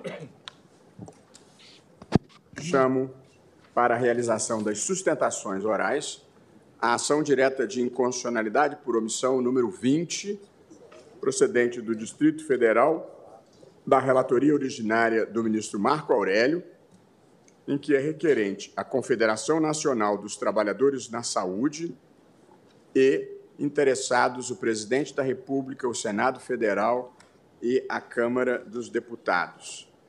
Esse julgamento ele foi iniciado em plenário virtual e, em seguida, o processo foi destacado por mim para julgamento em plenário físico. Aqui o ministro André Mendonça figura como sucessor do ministro relator, ministro Marco Aurélio, que se aposentou. Falará pelo amigo Curi. Elas pedem vista a doutora Ana Carolina Andrada Arraes Caputo Bastos. Ainda vou fazer o relatório, doutora, mas é muito bem-vinda na tribuna.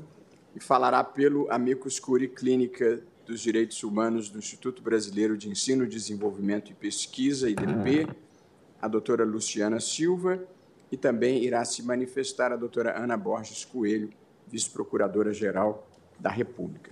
Eu faço um breve relatório sobre a questão que estará em debate. Trata-se aqui de uma ação direta de inconstitucionalidade por omissão ajuizada pela Confederação Nacional dos Trabalhadores na Saúde, CNTS, que requer a declaração da mora legislativa na regulamentação da licença paternidade. A licença paternidade está prevista no artigo 7 inciso 19 da Constituição, nos seguintes termos: são direitos dos trabalhadores urbanos e rurais, além de outros que visem à melhoria de sua condição social Inciso 19. Licença paternidade nos termos fixados em lei.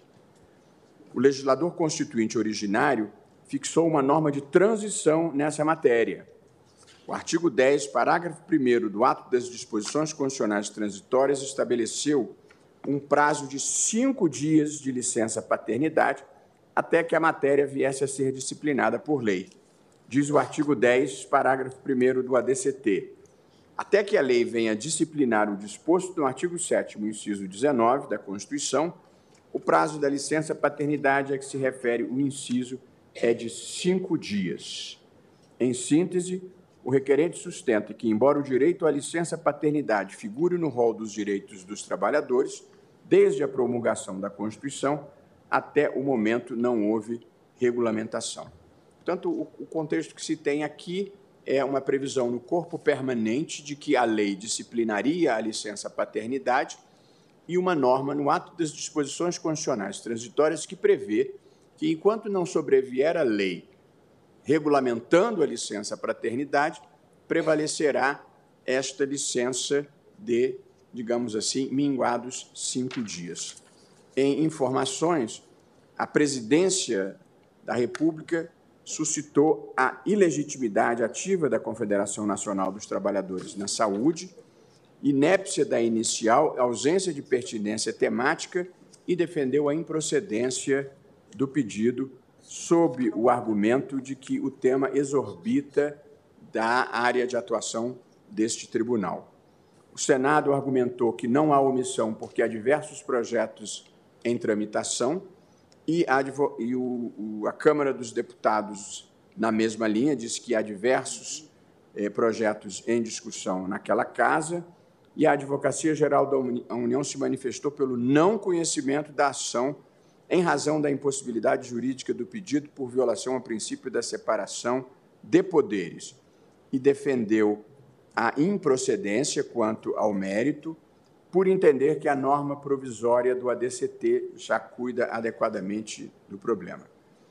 A Procuradoria-Geral da República se manifestou pela procedência parcial e defendeu a possibilidade de se estabelecer um prazo razoável para que o Congresso legisle a esse respeito. O julgamento teve início no plenário virtual e tem, teve oito votos proferidos. O relator, o ministro Marco Aurélio, votou pela improcedência do pedido, entendendo que não há lacuna normativa, porque ela é preenchida pelo artigo 10, parágrafo 1 do ato das disposições condicionais transitórias. Os ministros Dias Toffoli, Gilmar Mendes e Alexandre de Moraes votaram pela procedência do pedido com a fixação do prazo de 18 meses para que o Congresso edite lei regulamentadora. O ministro Luiz Edson Fachin e a ministra Carmen Lúcia e a ministra Rosa Weber votaram pela procedência do pedido com a fixação do prazo de 18 meses para que o Congresso edite a lei regulamentadora e equiparação, desde logo, do direito à licença paternidade à licença maternidade. E, por fim, votei eu mesmo, presidente, na época não presidente, pela procedência do pedido com a fixação do prazo de 18 meses para que o Congresso edite a lei regulamentadora, prazo ao final do qual, não sobrevindo a lei, se equipararia a licença paternidade à licença maternidade. O eminente ministro André Mendonça, sucessor do ministro Marco Aurélio, atuou no feito para deferir o ingresso na qualidade de amici curi das seguintes associações: Elas Pedem Vista, Grupo de Mulheres do Brasil e Clínica de Direitos Humanos do Instituto Brasileiro de Desenvolvimento e Pesquisa, IDP. E hoje eu trago essa ação a plenário apenas para a realização das sustentações orais a maior parte dos votos anteriormente proferidos reconhece a existência de omissão inconstitucional, embora haja divergência quanto às consequências daí extraídas. Todos os votos já proferidos entenderam que há mora e todos os votos fixaram 18 meses para o Congresso regulamentar a matéria. A divergência está em que a posição encampada pelo ministro Dias Toffoli fixa o prazo de 18 meses sem prever consequência posição do ministro Luiz Edson Fachin prevê o prazo de 18 meses, mas desde logo assegura a equiparação com a licença maternidade, e a minha posição é a de que a omissão tem prazo de 18 meses e só ao final desse prazo, se não sobrevier a lei, é que haveria a equiparação. Eu considerei que essa era uma oportunidade para aprofundar a, discussão a respeito dessa questão que, mais do que discutir a licença paternidade em si, está inserida no debate mais amplo a respeito dos papéis de gênero no trabalho de cuidado, que, inclusive, por coincidência, foi o tema nesse último domingo da redação do Enem. Para quem acompanhou, a redação do Enem era Desafios para enfrentar a invisibilidade do trabalho de cuidado das mulheres no Brasil. Essa é a questão que está em discussão um pouco a divisão social do trabalho entre gêneros. Com muito prazer agora, doutora Ana Carolina, ouvimos Vossa Senhoria que falará pela, pelo Amicus Curi, Elas Pedem Vista. Presidente, pois não, ministra se Vossa Excelência me permite, apenas uma, uma nota de Nossa. pé de página. Certamente. Além de que elas pedem vista, elas pedem a palavra. Todas as oradoras aqui, pelo menos do que eu tenho, são advogadas ou membros do Ministério Público. Se um ET aparecesse hoje aqui neste plenário e achar que o mundo no Brasil é dominado por mulheres, nós estamos discutindo por que não é. É apenas é nota de pé de página. Obrigada. Obrigado, ministra Carmen Lúcia. Com a palavra, a doutora Ana Carolina Caputo Bastos. Muito obrigada, senhor presidente, Luiz Roberto Barroso, excelentíssimo senhor ministro relator André Mendonça, excelentíssima senhora ministra Carmen Lúcia, senhores ministros, nobre membro do Ministério Público, senhores servidores, caros colegas advogados e estudantes aqui presentes. Falo em nome da Elas Pedem Vista, mas também do Grupo Mulheres do Brasil, ambos integrantes da coalição Licença Paternidade uma coalizão que surge da união de pessoas que, com exceção da minha pessoa, são pessoas extraordinárias, absolutamente engajadas com a causa e que doam o que menos temos hoje em dia, o nosso tempo. Mas doamos porque acreditamos que o que está em julgamento aqui hoje é algo extremamente importante, importante não só para nós mulheres, ministra Carmen Lúcia, mas para toda a sociedade como um todo. E faço uma primeira grande reflexão, Excelências. A licença paternidade no Brasil, como regra, é de cinco dias. Como bem disse o ministro Luiz Roberto Barroso, que vem de uma norma do ato das disposições constitucionais transitórias, mas que nesses 35 anos é o que vige. Portanto, de transitória não tem nada. É disso que estamos tratando. E a primeira grande reflexão, então, é: esses cinco dias são menos do que o carnaval. Quando o pai volta ao trabalho, o cordão umbilical da criança sequer caiu. O leite materno ainda não desceu. Por que então estamos diante de uma omissão tão grave passados 35 anos? Então, peço licença para também dividir, dividir a minha sustentação oral, fazendo aí, obedecendo uma lição de um professor por todos muito admirado, em cinco partes. E a primeira grande parte, me permitam dizer, o mais importante do que está em jogo aqui hoje é o direito das crianças. É para elas que nós temos olhar, que olhar quando dizemos que esta licença de cinco dias é um nada na vida de qualquer pessoa. Por que não damos às crianças o privilégio de gozar da presença paterna, de ser estimulada de ser, de gozar de experiências que só a figura do Pai pode trazer. E pergunto também a vossas excelências, sabemos da importância disso, não? A ciência nos mostra que a fase da infância é uma fase de plasticidade cerebral. É quando nós estamos com o cérebro em efervescência, aberto a todos esses tipos de influências que a figura do pai certamente trará muito bem-vindas. A ciência nos mostra que a criança que tem a oportunidade da convivência, da criação de vínculo com os pais, ganha peso, se desenvolve intelectualmente comprovado já, tem autoestima diferente e tem outros skills sociais que devemos levar em consideração. Afinal, estamos falando do futuro. E não é só isso. Investir na infância, e aí me permito avançar para o segundo grande bloco de argumentos, segundo o Prêmio Nobel de Economia no ano 2000, é a chave do crescimento para um país melhor. E por que isso? James Heckman, um economista americano, há 23 anos comprovou matematicamente que investir na primeira infância é produzir a médio e longo prazo a um nível diferenciado. Ele nos diz que a cada um dólar gasto para uma criança, o retorno a todo, durante todo o prazo de vida dela é de 14 centavos ao ano. E ele diz: não há investimento no mundo que seja mais eficiente, mais seguro e mais promissor. E ele faz uma comparação também com a, com a segurança pública.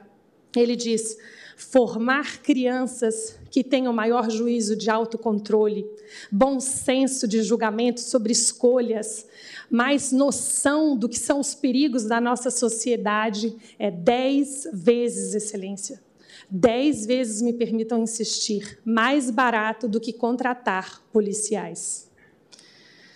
Se não fosse suficiente falarmos sobre todas essas vantagens do primeiro ponto de vista das crianças, as maiores interessadas sobre o que estamos falando aqui hoje, mas também da nossa sociedade, esses números, por exemplo, também estão associados à diminuição de taxa de evasão escolar diminuição de taxa de criminalidade. Avanço então para esse terceiro grande bloco. Precisamos cuidar das nossas famílias. E segundo a nossa Constituição, no artigo 226, ela é a base da nossa sociedade. Ser base, excelências, é ser a partir do que edificamos qualquer coisa. E a base da nossa sociedade tem alguns números muito feios, me permitam dizer. O Ministério da Saúde, pelo DataSUS, diz que 66% da taxa de mortalidade infantil entre crianças de 0 a 1 ano são de causas evitáveis. E será que se o pai estivesse na presença desses pequeninos por mais de cinco dias, a mãe exausta, estressada, sobrecarregada, como a única responsável pelos cuidados, não poderia evitar boa parte dessas mortes. Estamos falando de 66% de mortes evitáveis. Mas se as taxas de mortalidade já não nos assustassem o suficiente, temos que registrar a taxa de natalidade no Brasil despenca pelo terceiro ano consecutivo a números assustadores. A nossa sociedade está envelhecendo. E por quê? Os pais, não estando presente na responsabilidade dos cuidados, tornam um fardo muito pesado para as mães, que passam a ter então a opção de investir na própria carreira, investir na sua educação como uma opção legítima. Como iremos cuidar das nossas famílias a partir dessa fotografia? Os países europeus, que já estão um pouco mais avançados nessa discussão, olharam para as taxas de natalidade e começaram a instituir políticas públicas sobre parentalidade e paternidade. E o que faremos nós aqui no Brasil? Sabemos que não somos a Suécia, mas me permitam, excelências, cinco dias é demasiadamente pouco. Segundo o secretário-geral da ONU, diz: investir nas famílias é a melhor estratégia de proteção social. Peço licença, então, para ir por quatro blocos de argumentos em relação à saúde física e mental dos pais. Os homens no nosso país vivem 7,1% a menos do que as mulheres. Estamos falando de uma interrupção de sete anos na expectativa dos homens. E por que, excelências? Há um estigma social de que os homens são fortes, não sentem dor, não precisam ir ao médico.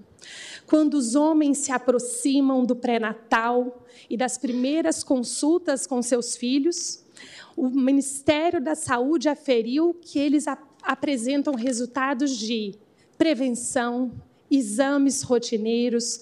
O pai que vacina o seu filho se vacina. Portanto, foi implementada no nosso país uma política pública de incentivo à inserção dos pais neste papel de paternidade. Mas com cinco dias é muito difícil que isso seja implementado. Portanto, estamos falando de uma política de Estado, excelências. Não fosse suficiente, a ciência também nos mostra um caminho seguro sobre o impacto disso no cérebro dos pais. Falamos do cérebro das crianças, mas falemos também dos cérebros dos pais. Os pais diminuem os níveis de testosterona e aumentam os níveis de prolactina e de ocitocina testosterona está associada a comportamentos, ministro Luiz Edson Fachin, a mais agressivos, mais impulsivos, enquanto os outros dois hormônios estão ligados a relaxamento e nível e índices de atenção. Os homens se adaptando à responsabilidade do cuidado. Isso é extraordinário porque aos poucos nós mudamos também esse paradigma de que o homem é agressivo. E eu não preciso mais falar, Vossas Excelências já conseguem também perceber o que isso, em termos sistêmicos do nosso país, não poderia ser em termos de avanço e de conquistas. E avanço então, Excelências, finalmente para o quinto bloco de argumentos para que possamos finalmente convencer o Congresso de que este tema é urgente, é importante e está na ordem do dia. Mas não menos importante, eu falo dos direitos das mulheres. Afinal, falo em nome de duas associações feministas. A igualdade material, que Vossas Excelências diziam há pouco, é de fato ainda uma promessa vazia do artigo 5. Nós não vemos na prática essa igualdade em relação aos homens. E me permitam, excelências, a maior prova disso é que nunca se sentou nesta cadeira da corte uma mulher negra.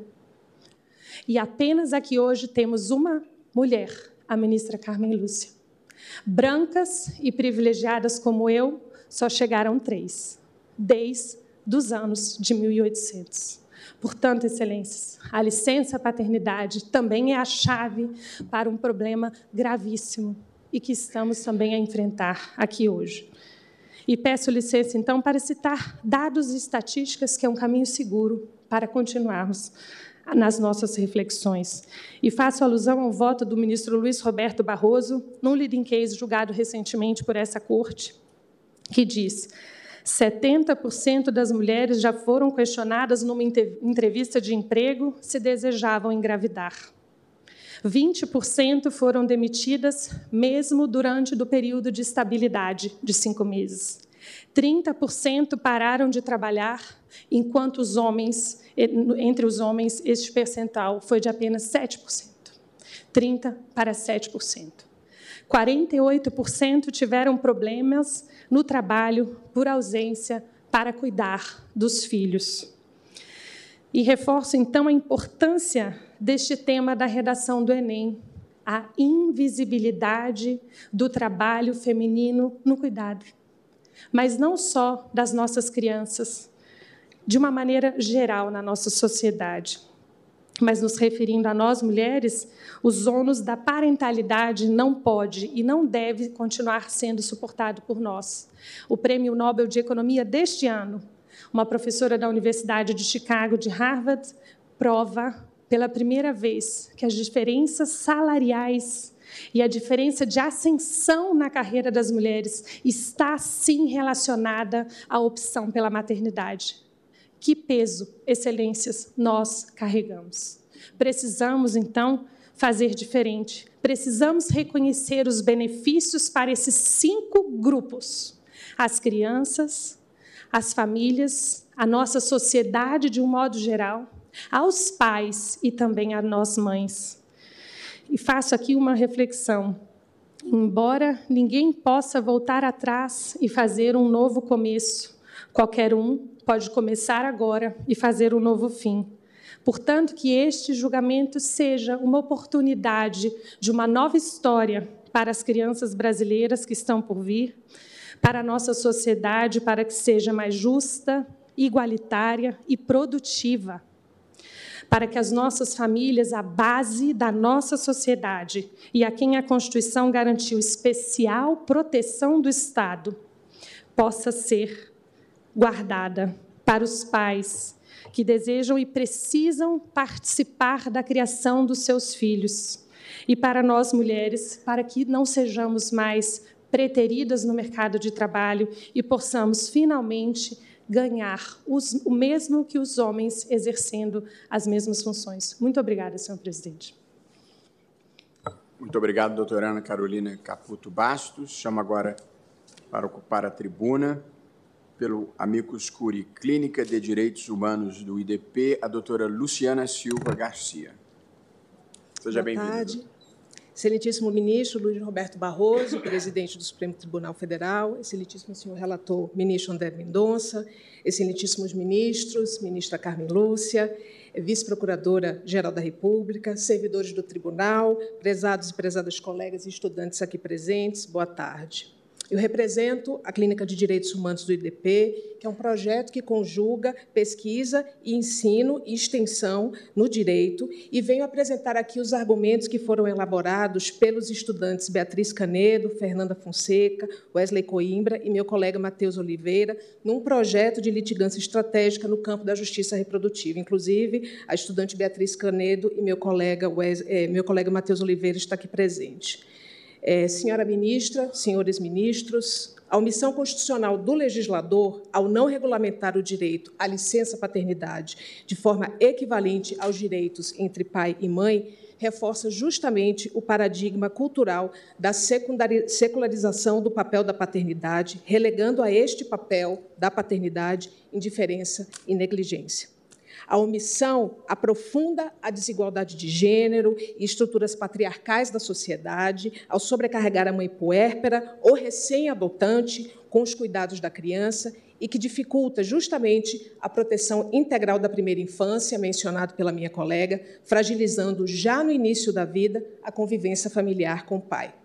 Então, desta forma, nós propomos que a omissão do legislador seja reparada a partir de dois parâmetros interpretativos da Constituição Federal. O primeiro parâmetro da justiça social reprodutiva, que traz um paradigma de direitos sociais e reprodutivos articulado ao contexto de desigualdade social e de gênero existente no Brasil. O direito à licença paternidade, nos mesmos termos que a licença maternidade, contribui justamente para o enfrentamento de assimetrias de gênero e a noção de que o cuidado das crianças seria uma responsabilidade quase que exclusivamente materna.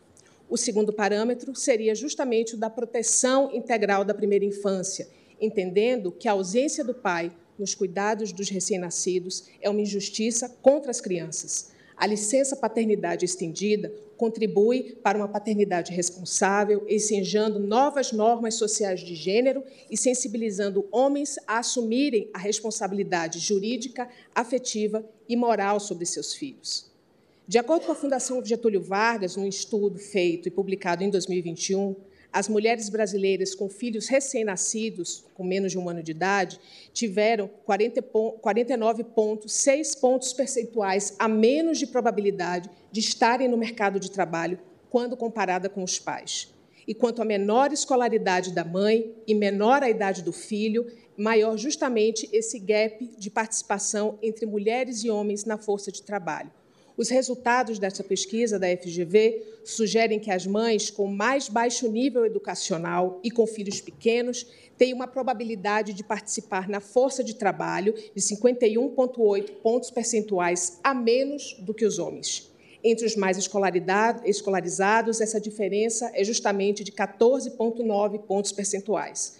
Já as mulheres com ensino superior completo e sem filhos apresentaram menor diferencial em relação a seus pares de gênero masculino. 4,9 pontos percentuais a menos na participação no mercado de trabalho. Então, uma mulher solteira, com nível de escolaridade mais elevado, tem um menor gap em relação ao homem na participação do mercado de trabalho. Então, precisamos perceber que, entre os objetivos e as finalidades da licença maternidade, deve-se considerar, para além do conteúdo constitucional associado às medidas de proteção biológica da maternidade e do nascituro, as finalidades igualmente constitucionais de igualdade de tratamento no mercado de trabalho como ao desenvolvimento de medidas de conciliação da vida laboral e pessoal da mulher que devem ser projetadas sem nenhuma diferença aos homens e às mulheres que possuem filhos, ao risco de converter-se, caso em contrário, em medidas geradoras de uma discriminação indireta. As medidas de estrita proteção da maternidade, entendidas como atenção à situação física associada ao parto, devem ser distinguidas das medidas que buscam assegurar a igualdade no tratamento no emprego e na ausência de discriminação direta e indireta à mulher, assim como as medidas que procuram assegurar a conciliação da vida pessoal e familiar. Nesta perspectiva, é preciso reconhecer que a finalidade da licença maternidade não é única, porquanto encontra-se associada tanto aos aspectos biológicos da gravidez, da lactância, do, do puerpério, quanto aos aspectos socioculturais que envolvem a construção de uma família dentro dos papéis de gênero. No caso Gonzales e outros, contra o Estado do México, a Corte Interamericana de Direitos Humanos define o, estereótipo de gênero como uma preconcepção de atributos ou características próprias aos papéis que são ou deveriam ser executados por homens e por mulheres.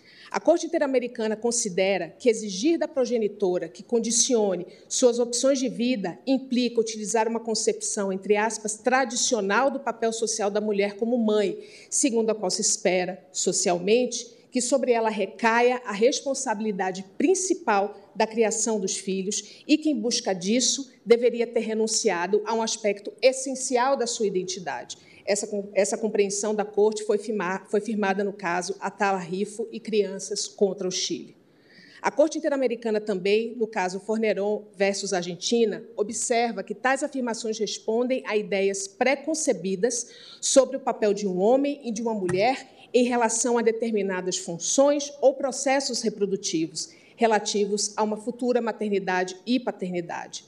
Trata-se de noções baseadas em estereótipos que são incompatíveis com o direito internacional dos direitos humanos e devem ser tomadas medidas para erradicá-los, como reforçou também a sentença no caso Artavia Murilo e outros verso Costa Rica. Dessa forma, nem a finalidade exclusiva da licença maternidade deveria ser a recuperação física da mãe, especialmente se considerarmos o prazo igualitário da licença maternidade para mães biológicas e adotantes, e tampouco a finalidade da licença paternidade ser unicamente a conciliação da vida laboral do homem com a familiar, pois devemos levar em conta também a garantia da igualdade de acesso, promoção e desenvolvimento da atividade laboral de homens e mulheres. Assim, não se trata unicamente de assegurar ao pai o desfrute de seu direito a conciliar a vida laboral com o cuidado do recém-nascido, mas também de repartir entre pai e mãe o custo existencial que a decisão de ter descendentes acarreta às pessoas, de modo que tal decisão impacte por igual a ambos os progenitores. A questão central da análise, portanto, está na repartição equitativa das responsabilidades familiares não só no âmbito familiar, como também na repercussão externa que esses novos deveres geram no mercado de trabalho. Não há como se ignorar que existe um efeito claro de discriminação indireta às mulheres associada à maternidade. Este se traduz e se visualiza estatisticamente nas diversas modalidades de contratação, contrato de trabalho temporário, tempo parcial, nas diferenças salariais, perfil de eleição dos profissionais, dificuldades na ascensão das carreiras a determinados postos de responsabilidade.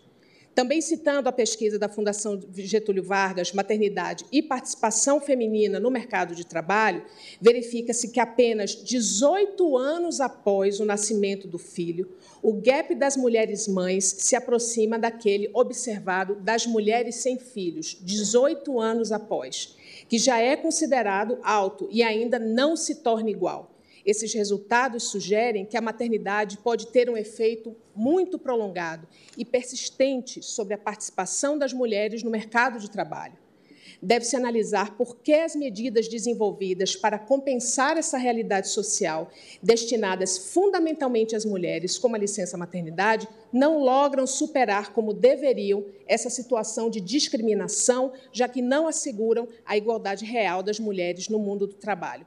Por último, ao se ignorar que existe um efeito claro de discriminação indireta das mulheres associadas à maternidade, perde-se a oportunidade de se vincular à licença maternidade à busca pela conciliação da vida pessoal, familiar e laboral da mulher, gerando uma disparidade nas responsabilidades e no desfrute da vida familiar, que afeta não apenas os progenitores, mas também os seus descendentes.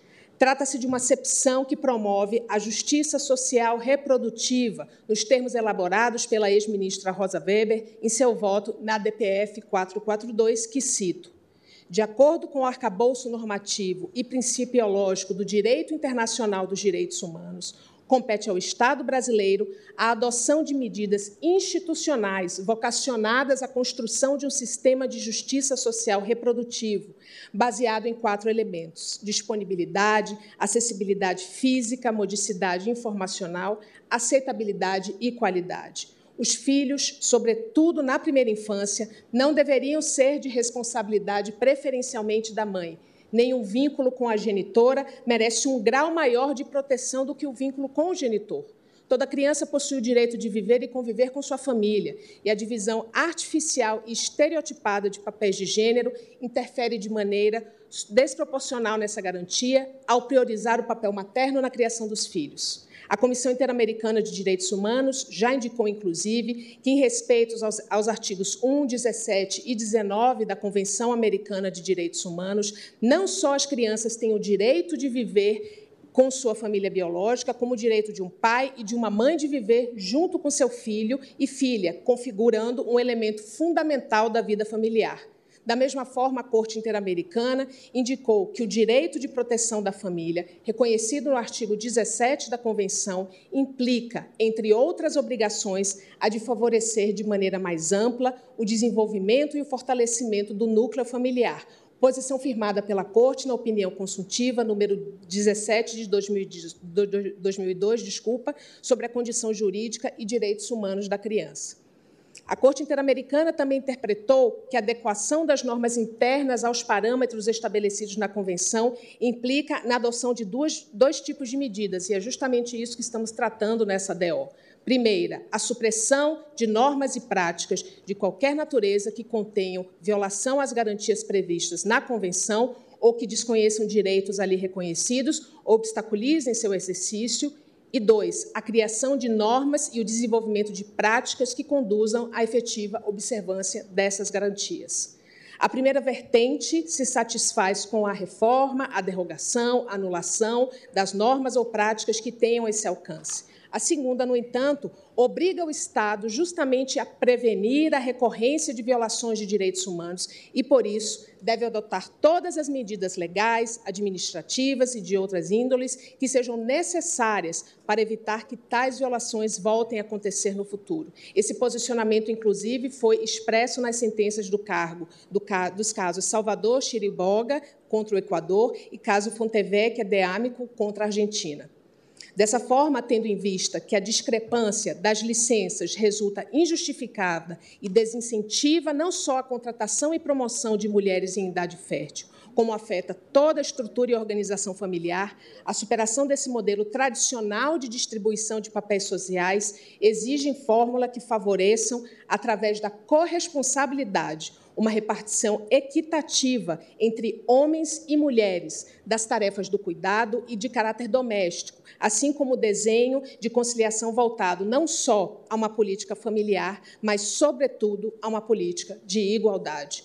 Por isso, a ampliação da licença paternidade promove a proteção à primeira infância, contribui com a saúde mental da mulher puérpera e o estabelecimento de vínculos entre pai e criança para a construção de uma subjetividade equilibrada da criança. Por isso, acreditamos a Clínica de Direitos Humanos no nosso projeto sobre justiça reprodutiva, que essa ação deve ser julgada procedente para que justamente o pai possa gozar da licença paternidade com a possibilidade de ampliação do período de licença, tal como conferido às mulheres e como foi requerido pelos autores da ação. Agradeço muito a atenção de Vossas Excelências. Boa tarde. Muito obrigado, doutora Luciana Silva Garcia.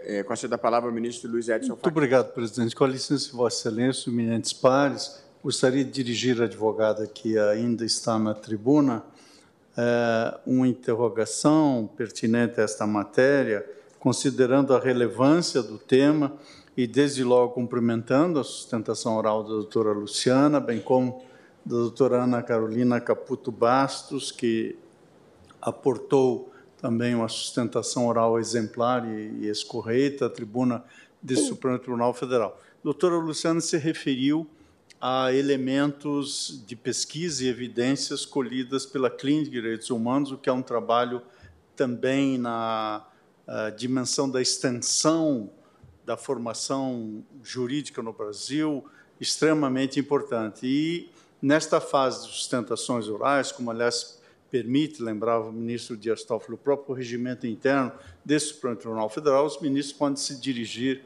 às advogadas e aos advogados é, para suscitar algumas questões. E, e, ao ouvir com atenção também a doutora Luciana, é, me ocorreu de indagar se nesses estudos, nessas evidências, foram também levantados uma espécie de um transcurso, linha histórica dos principais projetos de lei que nós estamos falando uhum. de 35 anos de omissão do Congresso Nacional. E, portanto, aqui se cogita, com uma deferência que é justificável, conceder um prazo que é um lapso temporal ainda a ser fixado na deliberação final, mas nos votos, de um modo geral, estamos a falar de 18 meses. Uhum. Mas a questão uh, que está posta aqui é saber se nesse interregno de 18 meses o tribunal já avança e fixa uma determinada regra, ou se o tribunal nesse momento, exerce um juiz de contenção e fixa uma consequência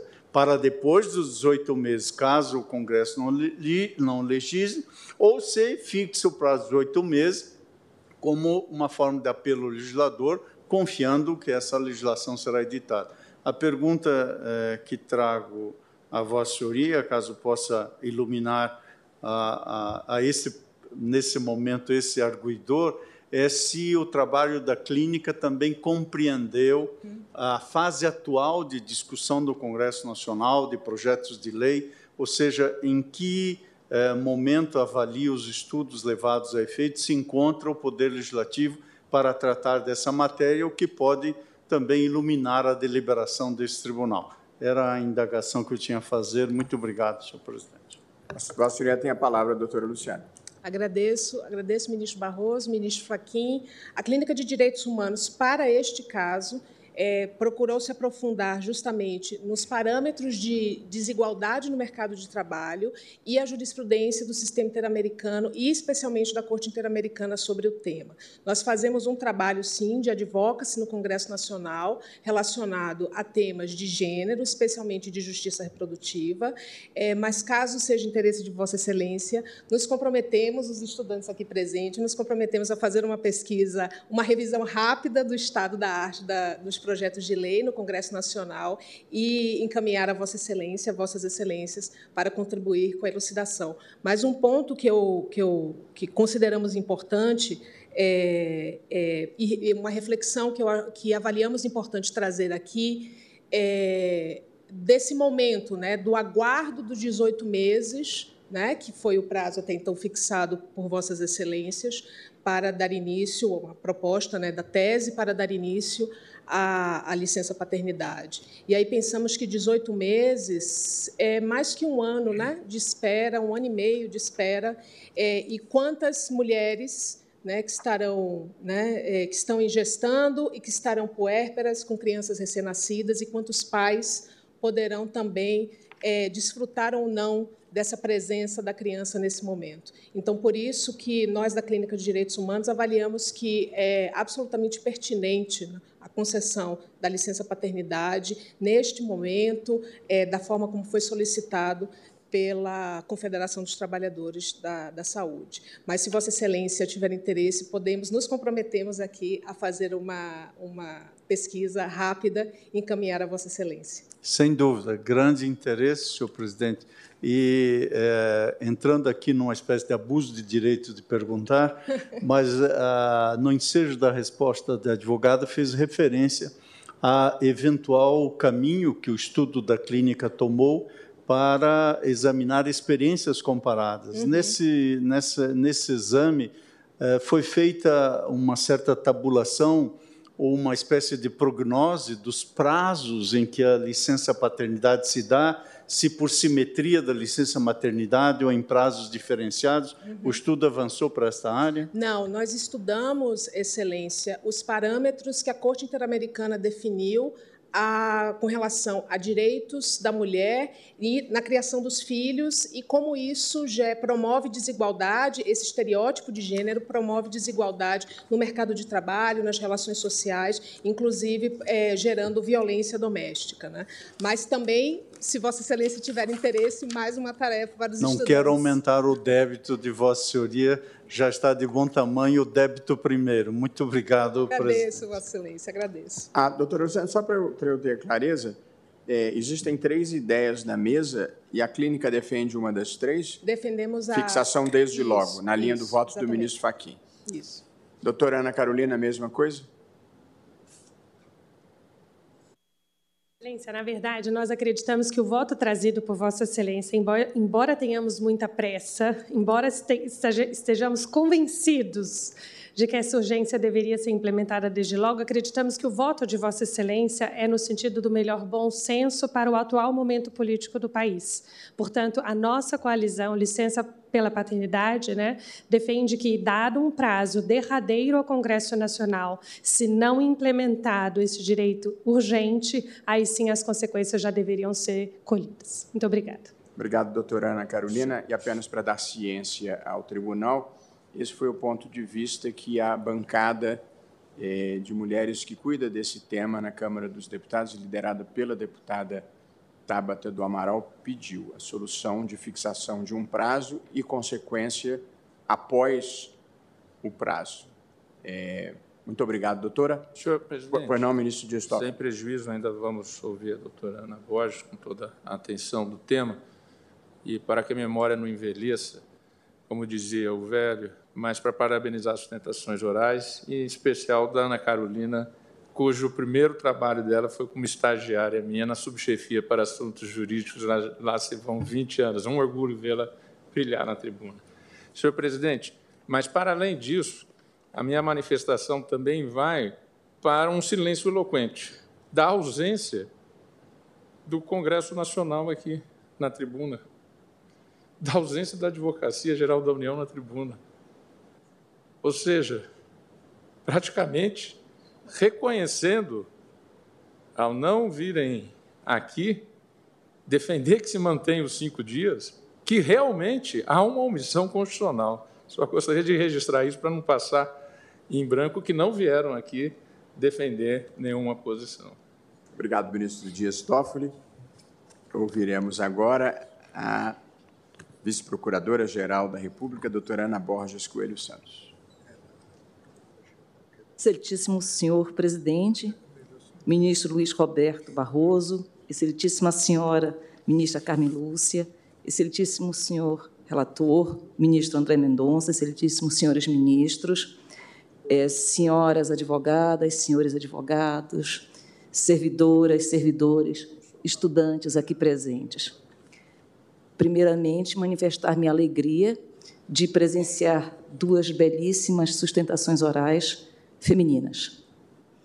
Trata-se de ação direta de inconstitucionalidade por omissão proposta em 2012 pela Confederação Nacional dos Trabalhadores na Saúde, CNTS, em que questiona a omissão legislativa por falta de regulamentação do disposto no inciso 19 do artigo 7 da Constituição da República, que assegura aos trabalhadores urbanos e rurais direito à licença paternidade. Argumenta que, embora o direito à licença paternidade esteja presente no rol dos direitos dos trabalhadores desde a promulgação da Constituição da República de 1988, não houve sua regulamentação até o presente momento. Por isso, continua a ser aplicada a norma transitória do artigo 10, parágrafo 1 do ato das disposições constitucionais transitórias, o qual assegura a licença paternidade de cinco dias.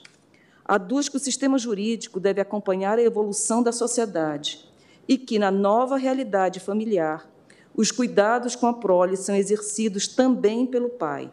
Menciona também situações excepcionais limitadoras relacionadas ao parto, além da necessidade de se dar atenção à relação de afeto entre pai e filho, que estaria negligenciada pelo ordenamento jurídico. Sustenta ainda que, apesar de existirem diversos projetos de lei sobre o tema, a licença paternidade ainda não foi regulamentada, caracterizando assim a omissão legislativa constitucional requer a declaração da omissão legislativa do Congresso Nacional quanto à regulamentação do dispositivo e o preenchimento da lacuna por essa Suprema Corte, até que a lei seja publicada. Postula seja suprida a omissão nos seguintes termos: a ampliação em 50% do tempo de licença paternidade, considerados o regime geral de previdência social e os regimes próprios de previdência social. B. Concessão aos pais adotantes de igual período fixado para as mães nas mesmas condições, incluindo-se o salário maternidade. A concessão ao pai do mesmo período de licença maternidade que seria concedido à mãe, na hipótese de falecimento durante o parto ou do período remanescente da licença gestante, em face de morte da genitora durante o gozo da licença maternidade, assegurando-se ao pai a percepção do benefício correspondente ao salário maternidade em ambos os regimes previdenciários. E ainda a concessão de licença ao pai ante incapacidade provisória ou definitiva da mãe decorrente de complicações durante ou após o parto no período de gozo da licença maternidade. Esses são os pedidos que foram formulados. Pois bem, o artigo 7 19 da Constituição reconhece aos trabalhadores rurais e urbanos o direito à licença paternidade nos termos fixados em lei. O constituinte originário, portanto, conferiu ao Poder Legislativo o poder dever de editar lei ordinária regulamentadora desse benefício, constitucionalmente assegurado aos trabalhadores brasileiros. No entanto, a fim de evitar que norma constitucional fosse ineficaz até o advento da lei regulamentadora, o Constituinte originário assegurou, no artigo 10, parágrafo 1 do ato das disposições constitucionais transitórias, o prazo de cinco dias da licença paternidade, até que lei venha a disciplinar o disposto no artigo 7, inciso 19 da Constituição. A norma prevista no parágrafo 1 do artigo 10 do ADCT possui caráter transitório, ou seja, a ser aplicada somente e enquanto o tema não for regulamentado pelo Poder Legislativo. Isso significa que a previsão da DCT não afasta o dever constitucional de o Congresso Nacional editar leis sobre a licença paternidade. Aliás, a previsão do parágrafo 1 do artigo 10 da DCT tem como finalidade reduzir o dano social decorrente do prazo necessário para o legislativo disciplinar o direito social garantido pela ordem constitucional. Finalidade de reduzir o dano social. Em outras palavras, o poder constituinte originário determinou a elaboração de lei regulamentadora da licença paternidade e, atento à possível demora do processo legislativo, bem como antevendo essa possibilidade, instituiu norma transitória, ou seja, uma norma de transição de forma a garantir a aplicabilidade imediata ao direito à licença paternidade. Porém, passados mais de 35 anos da promulgação da Constituição da República de 1988, a matéria ainda não foi objeto de deliberação pelo Poder Legislativo, caracterizando-se evidente omissão legislativa inconstitucional. A existência de diversos projetos de lei sobre a matéria não afasta a omissão do legislador em regulamentar o dispositivo constitucional, pois a inércia legislativa deve ser avaliada não apenas quanto à inauguração do processo de elaboração das leis, mas também no que tange à concreta deliberação sobre o processo legislativo já instaurado, afastando-se, portanto, essa inércia. Nesse sentido, o Supremo Tribunal Federal entende possível, e assim já decidiu, a configuração da inércia do legislador, ainda quando já tenha atuado, ao propor projeto de lei ou dar início à sua tramitação. ADI 362, 3682, relator ministro Gilmar Mendes, julgado em 9 de maio de 2007, devendo ser realizado, nesses casos, juízo de razoabilidade acerca do prazo de elaboração das normas legais considerando-se a matéria e a urgência de sua disciplina, perante os anseios da sociedade e do comando constitucional que exige a interposição do legislador.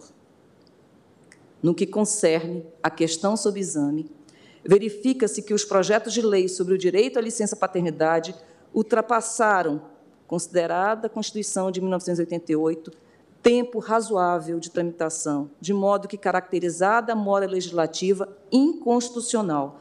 Lembre-se que a Constituição impôs o dever de regulamentar a matéria há mais de um terço de século.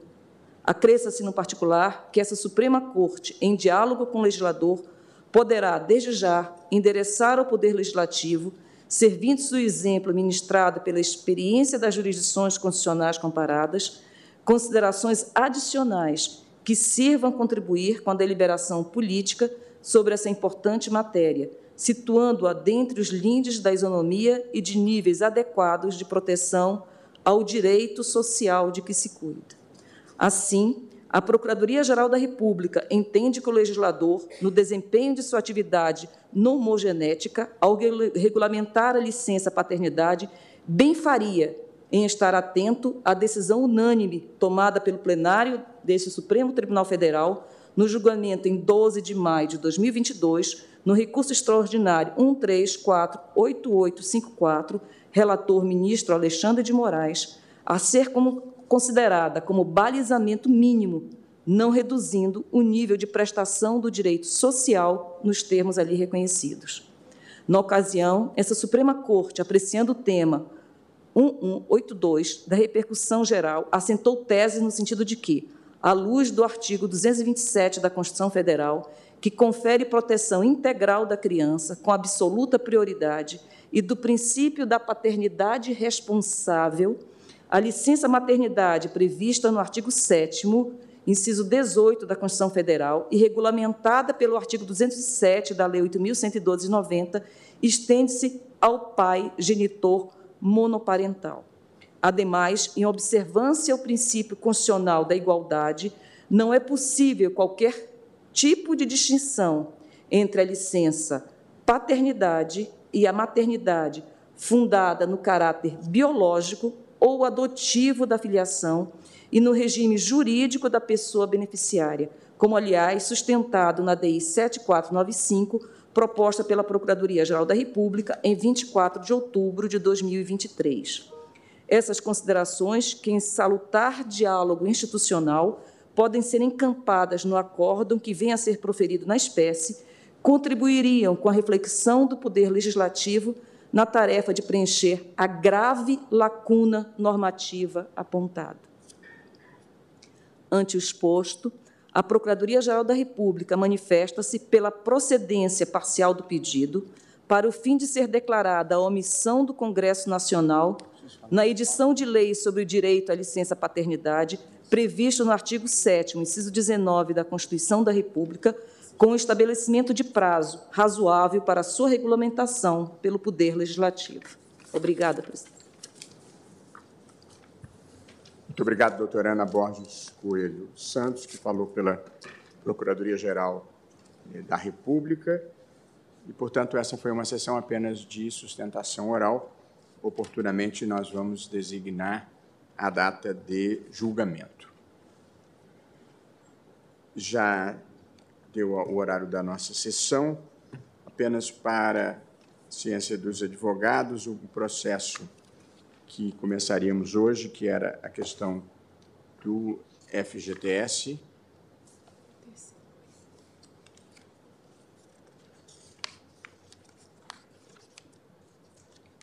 E a DI 5090 vai ser o primeiro da pauta de amanhã. Iniciaremos o julgamento por ele e depois daremos continuidade à pauta de hoje.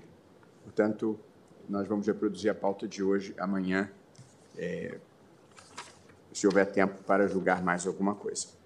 Portanto, agradecendo a presença das ilustres advogadas que estiveram na tribuna e também da senhora vice-procuradora-geral da República, nessa nova metodologia de podermos utilizar a sustentação oral separadamente da sessão de julgamento, que eu penso que traz grande proveito e maior tempo de reflexão para o tribunal de uma maneira geral. Agradecendo a presença de todos, eu declaro encerrada a sessão.